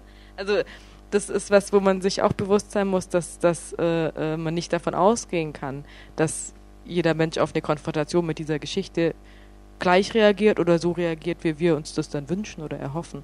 Also ich bin auch Pädagoge, setze mich auch seit vielen Jahren mit NS-Geschichte auseinander und mich hat es in Freiburg immer berührt, als ich früher bei Marlis Meckel mit den Stolpersteinen gelaufen bin. Da hat man nämlich diesen historischen Ort vor Ort gehabt. Man hatte zwar nur einen Namen, man hatte keine grausame Geschichte, aber man hatte diesen Ort, von diesem Ort wurden diese Menschen abgeholt. Und das hat mich persönlich und auch die Schüler sehr betroffen gemacht. Man war kein, war kein Leichenberg, war kein Auschwitz. Aber alleine dieser Ort, die Vorstellung, ich bin da, wo das Opfer verschleppt worden ist, das finde ich für so ein NS-Dokumentationszentrum ganz zentral. Auch übrigens Ihr Verein, Kisleck, Sie wollen ja auch nicht Ihren Lernort äh, in Karlsruhe machen, irgendwo, sondern auch lieber an dem historischen Ort. Aus ganz bestimmt aus dieser Überlegung heraus. Und deshalb fände ich es ganz, ganz zentral. Und da muss ich ihm ganz stark unterstützen. Der ein historischer Lernort in Freiburg wäre ideal das Regierungspräsidium, das Gestapo-Gefängnis. Beispielsweise in Stuttgart das Hotel Silber, Gestapo-Gefängnis. Dort wurden die Listen erarbeitet der Opfer. Im Keller wurden die Opfer gequält. Ja, und die Täter haben oben dann die Opfer rausgeholt. Ja, Sinti Roma, Hom Homosexuelle. Also da war das Verbrechen der zentrale Ort und die Opfer haben im Keller gelitten. Das wäre für mich ein wünschenswerter Ort. Und das Problem in Freiburg ist, da sind wir alle gefordert, aber wir haben es bis jetzt nicht geschafft. Die Zivilgesellschaft in Freiburg wird auf grandiose Weise völlig übergangen. Es gibt keine Zivilorganisation, keine Gesellschaft, die in irgendeiner Form an dem Entstehungsprozess, an so einem Konzept mit eingebunden wird. Im Gegenteil, man stört sich an diesem Beirat. Jeder kann sich beteiligen, aber bitte nur als Einzelperson und bitte nicht so laut. Ja. Ganz kurz, also, also erstens äh, die Einbindung der Zivilgesellschaft generell, also was jetzt aus Erfahrung äh, so ein bisschen gefehlt gefehlt hat äh, in, äh, im Zusammenhang mit dem Platz der alten Synagoge, gerade Moderationsverfahren und so weiter. Es war alles nicht öffentlich. Ja, es war alles, äh, es fand eine Paralleldiskussion statt. Da, da, genau, wir dürfen bis heute. Dankeschön. Ja. Dankeschön. Genau, wir, wir, genau. Genau, äh, und es ist nicht klar, wann die, wann die endet, das heißt, die dauert bis heute an und äh, es findet, keine, es findet keine, äh, äh kein wirklicher Austausch auf diese Weise statt. Ja, es, es, hat die Transparenz gefehlt, das ist das eine Ding. Auf der anderen Seite natürlich, wie äh, auch schon äh, angesprochen wurde und wie auch hier auf dem Podium schon erwähnt wurde, dass, die, dass es unbedingt wichtig ist, natürlich alle Opfergruppen in so einen Prozess einzubinden. Und zwar wirklich, das habe ich vorhin nicht den Teil des Briefs habe ich vorher nicht vorgelesen. Das ist auch immer wieder zum Beispiel bei uns äh, ein Kritikpunkt gewesen. Ähm, nicht, nicht sämtliche, nein, aber viele der äh, äh, Entscheidungs- und Diskussionsrunden und äh, Veranstaltungen und so weiter fanden auch die Einweihung zum Beispiel des Platzes der Alten Synagoge fanden an Zeitpunkten statt, an denen, äh, die jüdische an denen ein jüdisches Fest ist oder Schabbat ist und die jüdische Gemeinde nicht kann. Das ist eine Sache, die sich ständig wiederholt und es ist irgendwann, also man kann es man kann's mal vergessen oder so, das ist schon klar. Aber sozusagen, wenn das sich dann wirklich ständig wiederholt und aneinander reiht, dann wird es halt irgendwann schon. Äh, naja, okay, genau. Und das, das nächste Problem, was ich aber auch ansprechen will, was auch jetzt gerade in der Diskussion aufgetaucht ist, so ein bisschen. Ähm, das ist die Frage, wie, wie, das, wie das gestaltet ist, diese, diese Ausstellung. Es ist ein Problem, das bei der, bei der NS-Ausstellung auch war. Es ist, die, es ist auch ein Problem, was auch bei der Gestaltung des Platzes der alten Synagoge war. Es ist diese Ästhetisierung, äh, ich sage es mal so. Ähm, und zwar, es war so ein bisschen, äh, also im Zusammenhang mit dem Platz der alten Synagoge hat sich so dieser Begriff verfangen mit ähm, einem schönen Gedenken ja, und ein, einem, einem, einem äh, irgendwie ausgelassenen Gedenken oder irgendwie sowas. Ähm, das hat immer so ein bisschen äh, eine Rolle gespielt bei diesem Brunnen, als es um diesen Brunnen ging und um das Planschen ging und so weiter. Ich fand es ein bisschen schwierig, äh, einem äh, Völkermord mit sechs Millionen Menschen ausgelassen und fröhlich zu gedenken. Aber gut, okay, da, hat, da war vielleicht auch ein unterschiedliches Bild und so weiter. Okay, äh, die, die Leute dachten sich irgendwie unterschiedliche Dinge dabei. Okay. Jedenfalls fand ich das aber sozusagen, finde ich das aber generell äh, eben, oh, bei der NS-Ausstellung hat sich das ein Stück weit fortgesetzt. Ne? Es war, ähm, äh, wie Sie gesagt haben, es, dieser Effekt, äh, der kam tatsächlich bei einigen, ne? dass die in diese NS-Ausstellung rein, reingegangen sind, rausgegangen sind und haben gesagt, also da könnte man, also weil der, weil da gerade sozusagen diese Opferperspektive viel zu gering war. Ne? Und äh, man hat, man hat äh, schöne Uniformen gesehen und so weiter und man kam irgendwie raus und hat gedacht, oder einige kamen raus und haben gedacht, naja, war ja alles, äh, also sah, sah, ja alles toll aus und so, ja, und äh, es konnte der, der Eindruck entstehen, naja, so schlimm war es ja gar nicht. Ne? Und das ist eigentlich ein verheerender äh, Eindruck, äh, wenn, wenn, der, wenn der möglich ist. Ne? Und ähm, also auch bei der Gestaltung sollte man gucken, dass man gerade sowas tatsächlich verhindert, ja, dass, dass, ähm, dass man keine Angst hat. Klar, natürlich, es geht nicht, nicht nur darum, es geht um verschiedene Lerneffekte und so weiter, aber es geht auch darum, keine Angst davor zu haben, die unästhetische Seite, die, die, die sozusagen die, Schrecken tatsächlich auch mit zu zeigen. Ne? Also sozusagen, wenn es dann um so einen Gedenkort geht, dann auch zu zeigen, dann auch die wirklichen, äh, nicht einfach nur einen schönen Brunnen zum Beispiel zu machen oder irgendwas, irgendeine schöne Mauer, sondern tatsächlich zu zeigen, hier sind die äh, die zerstörten Reste von irgendwas, was wir gefunden haben oder so. Oder hier hat das, Verbrechen, hat dies, das und das Verbrechen stattgefunden. So sah das tatsächlich aus. So, also das, das, das ist doch, glaube ich, auch ein wichtiger Aspekt, äh, der für uns zum Beispiel eine Rolle gespielt, gespielt hat in der Diskussion. Was mir aufgefallen ist, ist, dass, dass dieses Dokumentationszentrum ganz viel leisten soll. Und das wird nicht möglich sein. Es gibt ja die sehr traurige Erfahrung, dass man auf dem Platz der alten Synagoge einen Erlebnisplatz gemischt hat mit einem Gedenkplatz, ähm, Gedenkort und das muss vermieden werden. So sehr ich Ihren Beitrag und Ihren schätze, äh, es fehlt mir hier in Freiburg scheinbar ein zeithistorisches Museum, wo tatsächlich das aufgearbeitet wird. Äh, wie war die Zeit des Dritten Reiches? Wie war es vorher? Wie kam es dazu wirtschaftlich? Was ist mit der Arbeiterbewegung, wie war es nachher. Wir können nicht in einem Dokumentationszentrum, das geplant wird, sowohl ein Museum machen als ein Gedenkort als ein Dokumentationszentrum. Ich glaube, das müsste als erstes wirklich geklärt werden. Und dann halte ich es für zentral, an welchen Ort geht man. Und von dem Ort wird ganz viel abhängen. Bekommt man wie in Berlin die Gestapo, das Gestapo Hauptquartier als äh, Ort, dann muss man auch überlegen, wie gehen wir dann damit um. Und äh, ich möchte, dass ein Gedenkort wirklich auch als Gedenkort und weder als Dokuzentrum noch als Erlebnisort behandelt wird. Und das ist auch möglich in einem großen Gebäude, aber es muss Raum sein. Und äh, man sollte sich noch Zeit genug nehmen, wirklich zu überlegen, was wollen wir? Ein historisches Museum, ein NS-Dokuzentrum oder eine Gedenkstätte? Was ist der Schwerpunkt? Mit all dem, was Sie gesagt haben, und auch der Schülererfahrung, glaube ich auch, das, das Problem, das sein wird, was immer sein wird, das begrenzte Ausstellung, wenn man da mit der großen Gruppe, Schüler sind dann schon mal 30 Schüler oder 25 oder so da reingeht, dann kann man das nur begrenzt schaffen. Und was da vielleicht noch wichtig ist, ein Aspekt, der mir ein bisschen fehlt, ist wirklich die ganz widersprüchlichen Gestalten, die es auch gegeben hat. Also nicht die ganz klaren Täter und nicht die Opfer, die bis jetzt vergessen wurden, also an die muss man auch denken. Aber ich glaube auch an solche Leute wie Konrad Gröber, diesen NS-Bischof oder Bischof, der damals war, der gleichzeitig Täter war in vieler Hinsicht, SA-Mitglied und der dann einer Gertrud Luckner trotzdem irgendwie den Persilschein gibt, um Juden aus dem äh, Land zu holen. Und solche Leute sind, glaube ich, die, die spannend sind. Und die sind spannender für einen Schüler als nur die Schwarzen und die Weißen. Und da muss man, glaube ich, auch ganz genau gucken, wie kriegt man sowas gut hin. Äh, und all das ist natürlich schwierig in einem Raum. Und deswegen bleibe ich dran, man muss das ganz stark verbinden, das Konzept, und ganz viele clevere Ideen haben, um das mit einer Außen, mit guten Beschilderungen, mit guten Konzepten, wie man da von dem Raum auch nach draußen gehen kann, äh, das zu verbinden. Ähm, ich wollte noch mal was zu der Betroffenheit in den Stolpersteinen gerade sagen.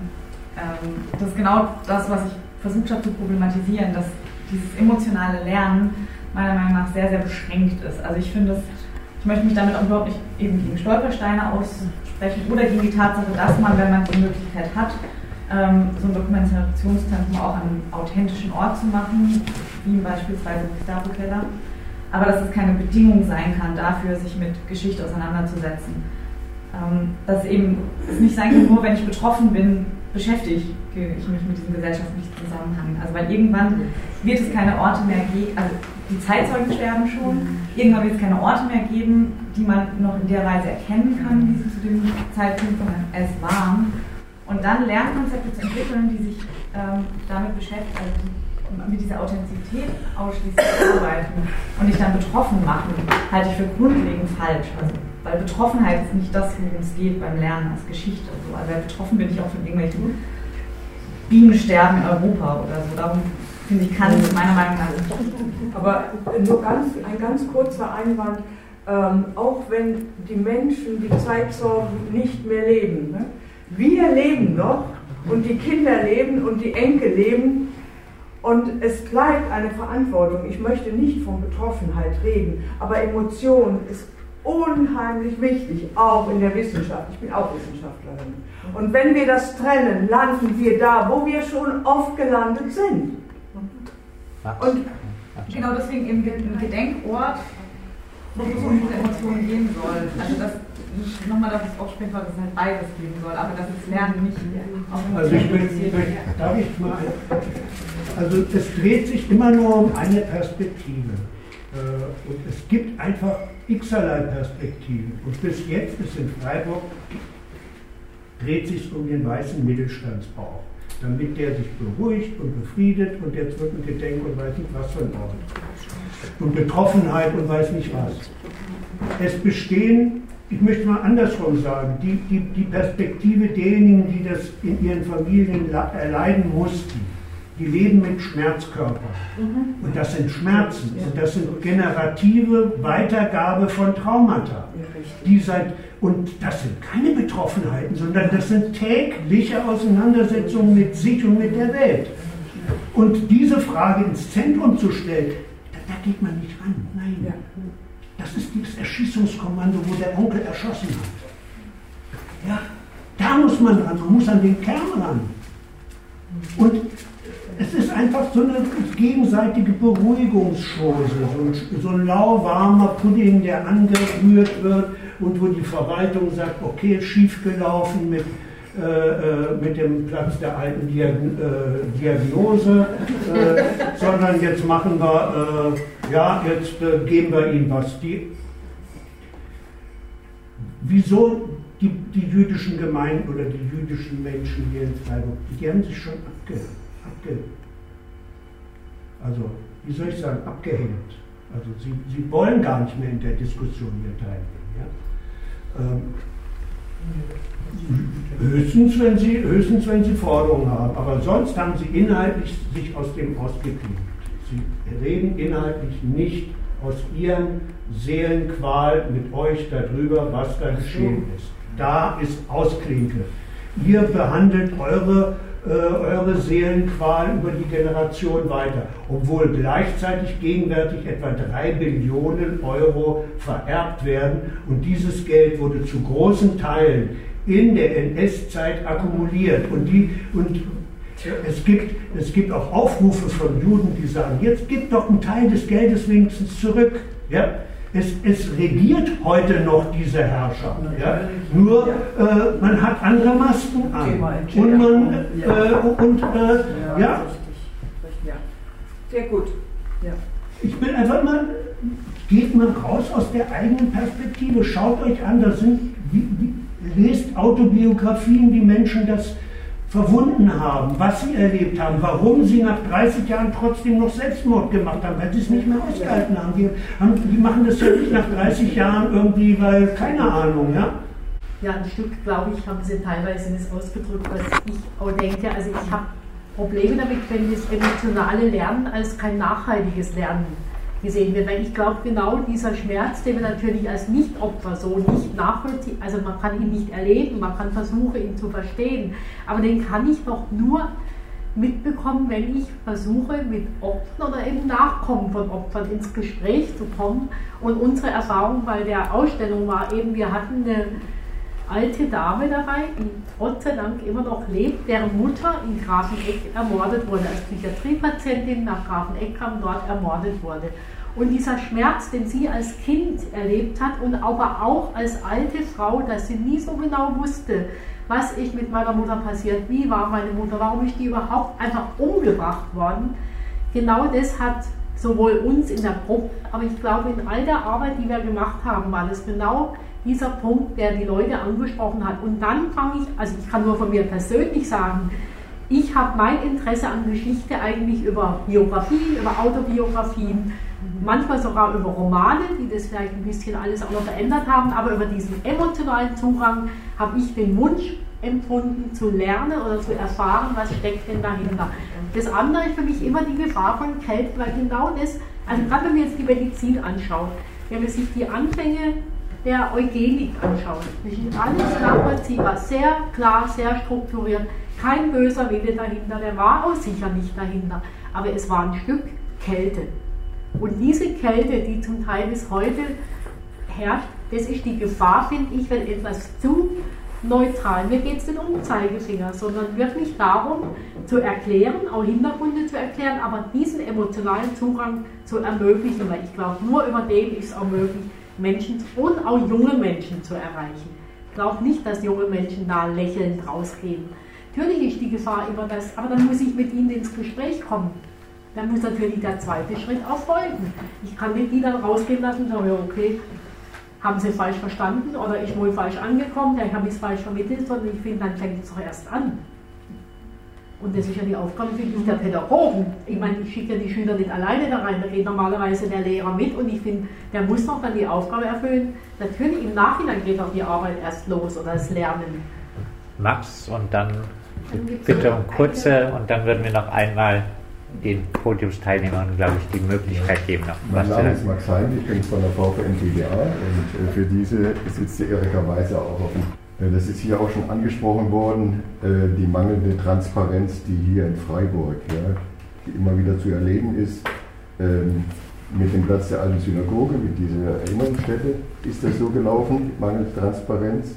Und mit dem Siegesdenkmal möchte ich es auch sagen. Auch die Zivilgesellschaft wurde kaum einbezogen. Es, ging, äh, es sollte in einem Schnellgang alles über die Bühne gehen. Ja. So habe ich das erlebt, zum Beispiel mit dem Siegesdenkmal. Und daher meine ich, man muss sich für diese Sachen Zeit nehmen, wirklich viel Zeit nehmen. Äh, wir haben 50 Jahre darum gekämpft, dass überhaupt einzelne äh, Erinnerungsstätte, Mahnmale geschaffen worden sind. Zum Beispiel die Stele im Stühlinger da haben wir jahrzehntelang drum gekämpft. Oder die Erinnerungsstätte in der Universität. Jahrelang wurde das alles abgeblockt ja, von der Verwaltung, von der Universität.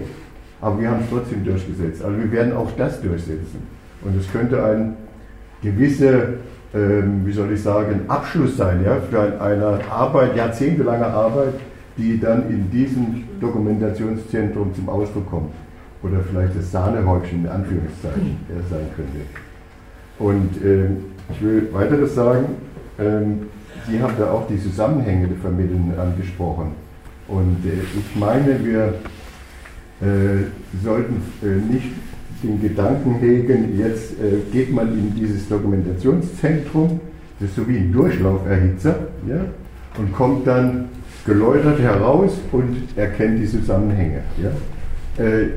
Zusammenhänge zu erkennen, das ist eine gesamtgesellschaftliche Aufgabe und die hängt nicht davon ab, was in diesem NS-Dokumentationszentrum drinsteht, sondern das hängt von der Bildungsarbeit und von der Pädagogik ab, ja, die unsere Institutionen zu leisten haben, aber oft nicht leisten. Da ist ein höherer Anspruch dahinter. Äh, dann ähm, zum Ort wollte ich noch sagen, das Uniseum ist, glaube ich, gar kein schlechter Ort. Und die Universität hat eine ganz zentrale Bedeutung in der NS-Geschichte hier in Freiburg und der Verbrechen auch in Freiburg. Da kulminiert eigentlich vieles ja, im Universitätsbereich, angefangen von Heidegger, der die Universität judenfrei gemacht hat, äh, bis dann zu den äh, Deportationen der Juden nach Gürs und bis nach Auschwitz. Ja. Das sogar wurde sie auch schon dokumentiert, zum Teil. Ja, ja. Und, ein äh, Punkt, ja. Also die äh, äh, Sterilisierung. Bis heute sind die Sterilisierungsakten ja, nicht öffentlich. Sie sind nicht zugänglich. Und es sind hunderte von Sinti und genau. Roma sterilisiert worden hier in der Uniklinik. Wir haben nur einzelne aus Autobiografien, Interviews, Beweise dazu. Aber sie werden weggestellt. Mhm. Ich weiß, Thomas, ich habe auch mit Sinti gearbeitet und da habe ich Menschen kennengelernt, die sterilisiert wurden. Ja. Mhm. Und die sind natürlich da besonders aufzubauen. Ja, ja, aber das, sind, aber das wird nicht behandelt. Das, das, das gibt eine Ausstellung in S in Freiburg. Ich, genau. Ich es gibt eine sagen, Ausstellung in S in Freiburg ja. und dass Mengele hier gewohnt hat. Also was soll das? Es gibt Stoff Für wen ist die Ausstellung? Dafür, dass irgendwie Freiburg idyllisch schön ist oder was? Wir könnten mehr Räume füllen von dem Stoff, der uns zur Verfügung steht, als jetzt überhaupt äh, äh möglich ist. Ja. Und ich wollte nur noch einen Aspekt sagen, die Einbeziehung der Zivilgesellschaft ja, oder der Öffentlichkeit. Ja, das scheint mir auch sehr wichtig zu sein, dass da auch wirklich ein Diskussionsprozess in Gang gesetzt wird ja, darüber. Ja, genau. weil dann nochmal Geschichte lebendig gemacht wird, ja, wie wir es bisher eben nicht geschafft haben, sondern da gibt es nur diese Schubladen, das äh, Mahnmal und das Mahnmal und das Mahnmal, aber wo das alles zusammengeführt wird, das könnte in diesem. Wieso brauchen wir Dokumentation? Also wir haben doch, wir haben doch, wir machen Fahrradtouren, ja, an die einzelnen Orte hier in Freiburg. Es gibt so viele Orte, die so viel über die Geschichte zeigen. Hm. Das Mengelerhaus, Gerichtslauben, wo der Beschluss ist, Zigeuner sind vogelfrei. Wir haben die Orte, wir haben sie in der Stadt. Wir können sie miteinander verbinden. Wieso brauchen wir da wieder ein Extrahaus mit Extrastellen, mit, mit äh, Budget und allem? Das ist doch Unsinn. Da wird nur eine eigene Klientel wieder geschmiert. Ja? Ein Abschluss sollte das äh, bestimmt nicht sein unter das ganze Thema ein NS-Dokumentationszentrum. Äh, jetzt aber, äh, um zum Ende noch einmal äh, den Podiumsteilnehmerinnen die Möglichkeit zu geben, nochmal was zu sagen, würde ich jetzt, äh, hier gab es auf jeden Fall noch eine Meldung. Ja, ich weiß gar nicht, ob es jetzt noch so wirklich passt. Es ging um die Emotionen. Und ähm, genau, meine Ergänzung wäre nur noch gewesen, ich glaube, dass ähm, die Auseinandersetzung mit NS-Geschichte immer emotional ist. Ich plädiere nicht dafür, das auszublenden. Aber ich denke, es muss darum gehen, sich klarzumachen, dass die Aufgabe von Pädagogik nicht sein kann, bestimmte wünschenswerte Emotionen zu erzeugen, sondern mit den Emotionen umzugehen, die da sind. Vielleicht können wir tatsächlich mit äh, euren Stellungnahmen in so eine Schlussrunde überleiten. Mir gelingt es jetzt nicht, einen griffigen, eine griffige Schlussfrage zu stellen. Sagt einfach das, was ihr findet, was jetzt noch gesagt werden muss, bevor wir hier gleich raus müssen.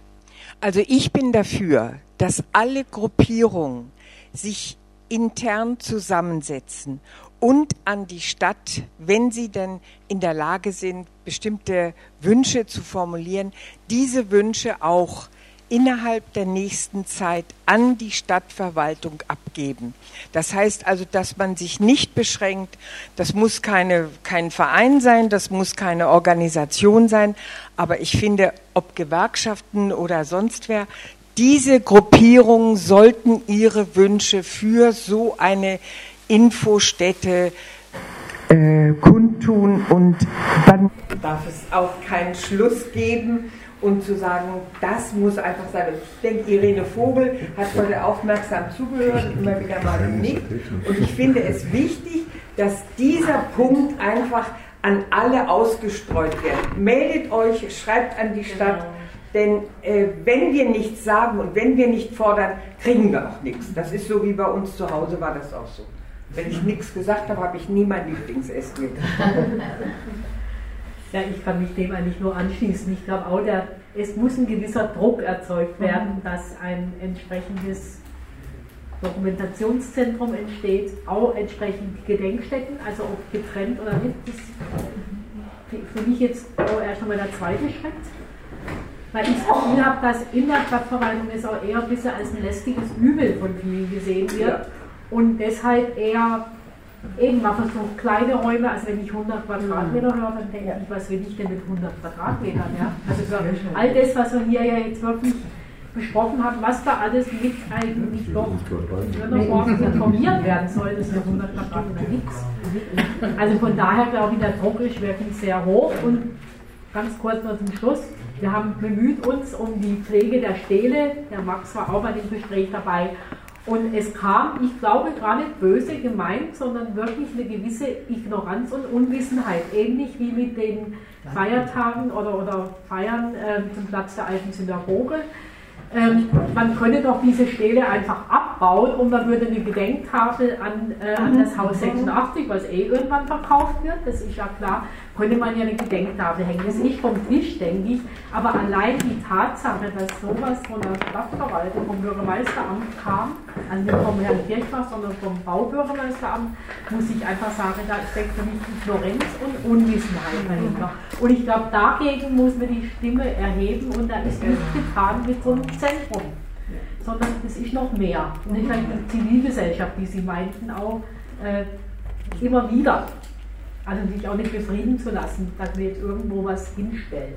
Ich wollte das auch sagen. Ähm, es, ich wollte aber noch anfügen, es sind nicht nur 100 Quadratmeter insgesamt, es sind 500 bis 700 ja. geplant. Ah, okay. Ja, ähm, diese 100 Quadratmeter haben sich nur auf die Gedenkstätte für die Steine ah, okay. bezogen. Also es ist nicht mhm. insgesamt gerade so wie hier, das wäre wirklich ein Witz. Ja. Also es ist schon mehr, aber es ist dennoch wenig. Mhm. Das wurde aber, wir hatten letzte Woche am Montag war ja das erste Gespräch mit der Stadt, mit ein paar Beteiligten. Da hatte die VVN die Ehre, eingeladen zu sein. Max und ich waren dort. Ähm, die äh, Frau Katz war da, der, der Andreas Meckel, äh, die Frau Stiebe von der Gescher und halt ein paar Historiker und der Desta von der Demokratie und gegen das Vergessen. Und die Landeszentrale. Bitte? Die Landeszentrale. Für ja, Landeszentrale für politische ah, Bildung und eben die ganzen Historikerriege. Also es war die, ja, mh, mm, ja dieselben Verdächtigen. sein. Und da haben wir halt eben diese, die Raumkonzeption und so weiter zu hören gekriegt. Also ich finde es auch sehr wenig. Ähm, aber äh, ja, das, das, das muss man in diesem Prozess halt einfach einfordern. Was ich noch sagen wollte, ich finde auch, dass sich alle, die irgendwie sich beteiligen, also zivilgesellschaftlich melden. Wir können es aber auch so machen, dass die, die dabei sind, also soll so ein Beirat, das soll, diese, dieser Beirat oder die Begleitung soll erweitert werden. Mhm. Irgendwann im Herbst in der zweiten Phase. Da gab es Vorschläge von den Anwesenden, lassen mich doch bitte zu Ende reden. Okay. Ich wollte da ganz konkret was dazu sagen zu dem Termin, weil es äh, wichtig ist, glaube ich, dann nee, zum, äh, zum, zum, zum Zivilges. Können wir aber, vielleicht trotzdem okay. ich würde die gerne, äh, ähm, Ja, also äh, es gab Vorschläge bei dem Gespräch, wer noch angeschrieben werden soll. Das wurde dann aber irgendwie jetzt nicht konkret. Äh, ja, also jedenfalls die Vorschläge sind da. Ich hätte noch einen anderen Vorschlag, äh, dass es ja von denen, die dann bei diesem Prozess sind, dass wir ja unter uns Arbeitsgruppen bilden können, begleitende mit Leuten, also was weiß ich, ja, dass zum Beispiel Leute aus der linken Antifa auch zum, oder die feministische Geschichtswerkstatt mit dem Frauenbild oder was auch immer, dass man halt, also die alle bis ins Kleine werden sie sicher nicht einladen, aber dass man da halt übergreifende Arbeitsgruppen ja auch bilden kann. Find Weil ich, ich glaube auch nicht, dass das ein Prozess ist, der nur ein Jahr geht. Der Kirchi, der hat von Kirchbach äh, wohl halt angekündigt, das schon zum Stadtjubiläum eröffnen zu wollen. Das ist natürlich klappt nicht. Ich glaube, Einbeziehung zivilgesellschaftlicher Akteure super wichtig und auch was, was mhm. einzufordern gilt, ist ja auch ein Sonderfall, dass das jetzt so an die Stadt. Übergeben wird sozusagen. Ähm, zweitens, ich glaube, es braucht tatsächlich eine relativ klare Veranstalt, äh, Verständigung, was will man da jetzt eigentlich haben und mit welchem Ziel, weil es erscheint immer noch relativ unklar. Und drittens, das wurde ähm, vorher angesprochen mit der Konsequenz, naja, es geht hier irgendwie um Beruhigung einer wie auch immer gearteten Tätergemeinschaft nachkommen, whatever. Ich würde dem nicht zustimmen, daraus den Schluss zu ziehen, dieses NS-Doku-Zentrum macht keinen Sinn. Ich würde dem aber recht geben, insofern, ich würde dem recht geben, insofern, dass es ähm, tatsächlich so ist, dass an Lernorten oder dass Gedenkstätten heute geprägt sind von Standardführungen, die auf äh, weiße, nicht behinderte Akademiker zugeschnitten sind und dass man sich sehr gut überlegen muss, wie man das aufgebrochen bekommt und wie man damit umgeht und wie man ähm, Heterogenität nicht als Ausnahme betrachtet oder als in irgendeiner Form äh, äh, Problem, mit dem man umgehen muss, sondern als gesellschaftlichen Normalfall und zwar historisch wie gegenwärtig.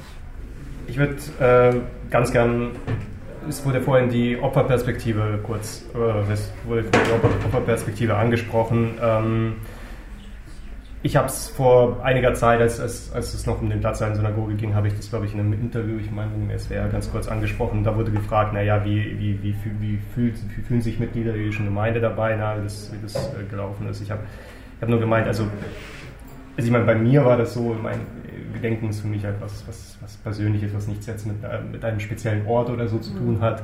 Ähm, insofern war mir das sozusagen das Thema eigentlich davor, also als die Funde noch gemacht wurden, dass es noch gebaut wurde, gar nicht so wichtig irgendwie. Und aber ich muss ganz ehrlich sagen, ich habe hab das auch nicht so verfolgt, aber dann, als, als ich da mal vorbeigefahren bin, als das Ding dann fertig war als ich, äh, das war rein zufällig äh, im Fahrrad, als ich die Kinder hatte und, und, und, die Erwachsenen und so weiter, das war ein heißer Tag, ja, wo das, nachdem das eröffnet wurde, die Leute habt da planschen sehen. Ich muss ganz ehrlich sagen, wenn mir es nicht so ich hatte, ich hatte ein mulmiges Gefühl. Ich dachte, ich dachte wirklich sozusagen an die älteren Gemeindemitglieder, wie die das, äh, wie die das sehen, die Holocaust-Überlebenden. Und ganz ehrlich, es gab die Reaktionen, ähm, es gab verschiedene Reaktionen. Ja. Es gab die Reaktion, äh, naja, äh, also sozusagen lasst es, lasst sozusagen, lasst sozusagen die Leute ihre, ihre, ihren, ihren Freizeitspaß doch haben und so weiter, aber lasst doch bitte das Gedenken daraus und macht die, äh, schleift, schleift die Ecken da bei dem Brunnen ab, macht, da, macht daraus einen normalen Brunnen, benennt den Platz in Dieter Salomon-Platz um und fertig. Ja, also, ähm, äh, lasst uns Juden, lasst das Gedenken daraus. Ja, also, es gab diese Position. Ähm, es gab äh, im, im Zuge der ganzen, der, ganzen, der ganzen Moderation und der ganzen Debatte äh, gab es so ein bisschen auch die Befürchtung, ja, dass wenn da jetzt irgendwas Neues gemacht wird, wenn da jetzt sozusagen irgendwelche Infotafeln, auch wenn nur Infotafeln aufgestellt werden, die auf, auf, die, auf die Tragödie hinweisen, dass das äh, sozusagen den Leuten ihren, ihren Spaß nimmt. Ja, und das dann wieder sozusagen, dass das dann wieder sozusagen heißt, naja, die Juden, wir, wir hatten einen tollen Planschbrunnen und jetzt nehmen die Juden uns wieder unseren Spaß. Ne? So ein bisschen. Das war die Befürchtung, die da war. Das, war, das waren Reaktionen aus der jüdischen Gemeinde. Ähm, also nochmal ganz kurz. Was, was, was, was wichtig ist, äh, habe ich vorhin im Prinzip erwähnt. Nochmal zusammenfassend. Es geht, es geht um einen, äh, darum, dass wieder ein Gedenkort irgendwo entsteht. Äh, idealerweise in räumlichem Zusammenhang mit diesem Platz, mit, äh, mit den historischen Gebäuden, die, die drumherum liegen. Natürlich wäre dieser Gestapo-Keller für, für das Ganze ideal im alten Regierungspräsidium. Da haben wir natürlich wieder das Problem mit dem Land. Ähm, es gab auch schon die, also von der jüdischen Gemeinde die, die, die Reaktion oder die, die Idee, dass das sozusagen vielleicht auch auf, auf dem Platz der neuen Synagoge entstehen kann oder wo auch immer. Das war so ein bisschen mangels der Alternativen, aber wenn, wenn man sozusagen, wenn wir jetzt sozusagen, sozusagen sowieso so ein bisschen äh, freischwebend diskutieren, was den Ort angeht, äh, weil, wir im, weil wir den im Moment nicht haben, dann kann man auch zumindest den theoretischen Gedanken äh, mal formulieren. Sozusagen, das, das müsste zumindest theoretisch müsste es möglich sein, zum Beispiel zu sagen, naja gut, man, man baut halt diesen Brunnen wieder zurück und baut halt stattdessen einfach eine vernünftige Gedenkstätte, wo man sozusagen drunter dann diese anderthalbstöckig meinetwegen, wie das woanders auch gemacht wurde, dass man sozusagen drunter diese, äh, äh, diese Steine hat äh, im unteren Bereich und drüber halt sozusagen, wo man, wo man drüber dann reingucken kann und dass man halt da würdig, würdiges, würdig, genau, äh, wurde auch schon vorgeschlagen, dass man dieses, man da entsprechend würdiges Gedenken macht. So. Aber das ist jetzt noch rein dahingesponnen. Äh, also. Aber wäre eine Möglichkeit, das hätte ja auch einen Reiz, wieder an den Platz der alten Synagoge nochmal dran zu gehen. Ähm, und wir hoffen einfach, ähm, dass wir mit dieser Debatte diese Diskussion um eben die Freiburger Erinnerungskultur ein Stück weit jetzt in die Öffentlichkeit getragen haben, die eben jetzt schon viel zu lange auch im, hinter verschlossenen Türen und mit Schweigepflichten, äh, Schweigeauflagen geführt wird und vielleicht was angeregt zu haben. Vielleicht können die, die heute teilgenommen haben, das auch weitertragen. Zum Platz der alten Synagoge liegt es mir ja auch sehr auf der Zunge, abschließend noch in eine Richtung weiterzudenken. Ähm, es war ja auch viel von Nutznießern der Rede, äh, die Rede und ein Aspekt bei dieser ganzen traurigen Geschichte mit dem Platz ist ja auch, dass die Besitzverhältnisse nach wie vor sehr im Verborgenen liegen. Richtig. Äh, der Platz wurde arisiert, wie man sagte, und das Grundstück der jüdischen Gemeinde dort und das, der niedrige Verkaufspreis ging auf ein Konto der Deutschen Bank und die Deutsche Bank rückt nicht raus was damit passiert ist und die Stadt äh, bemüht sich darum bisher auch nicht besonders. Mhm. Äh, die Gemeinde sitzt dran. Auch das wäre ein, ein Aspekt in dieser ganzen Frage weiter zu folgen. Aber genau, das in folgenden Veranstaltungen, Arbeitskreisen, wie auch immer. Ich danke allen fürs Kommen und fürs Mitdiskutieren. Dankeschön.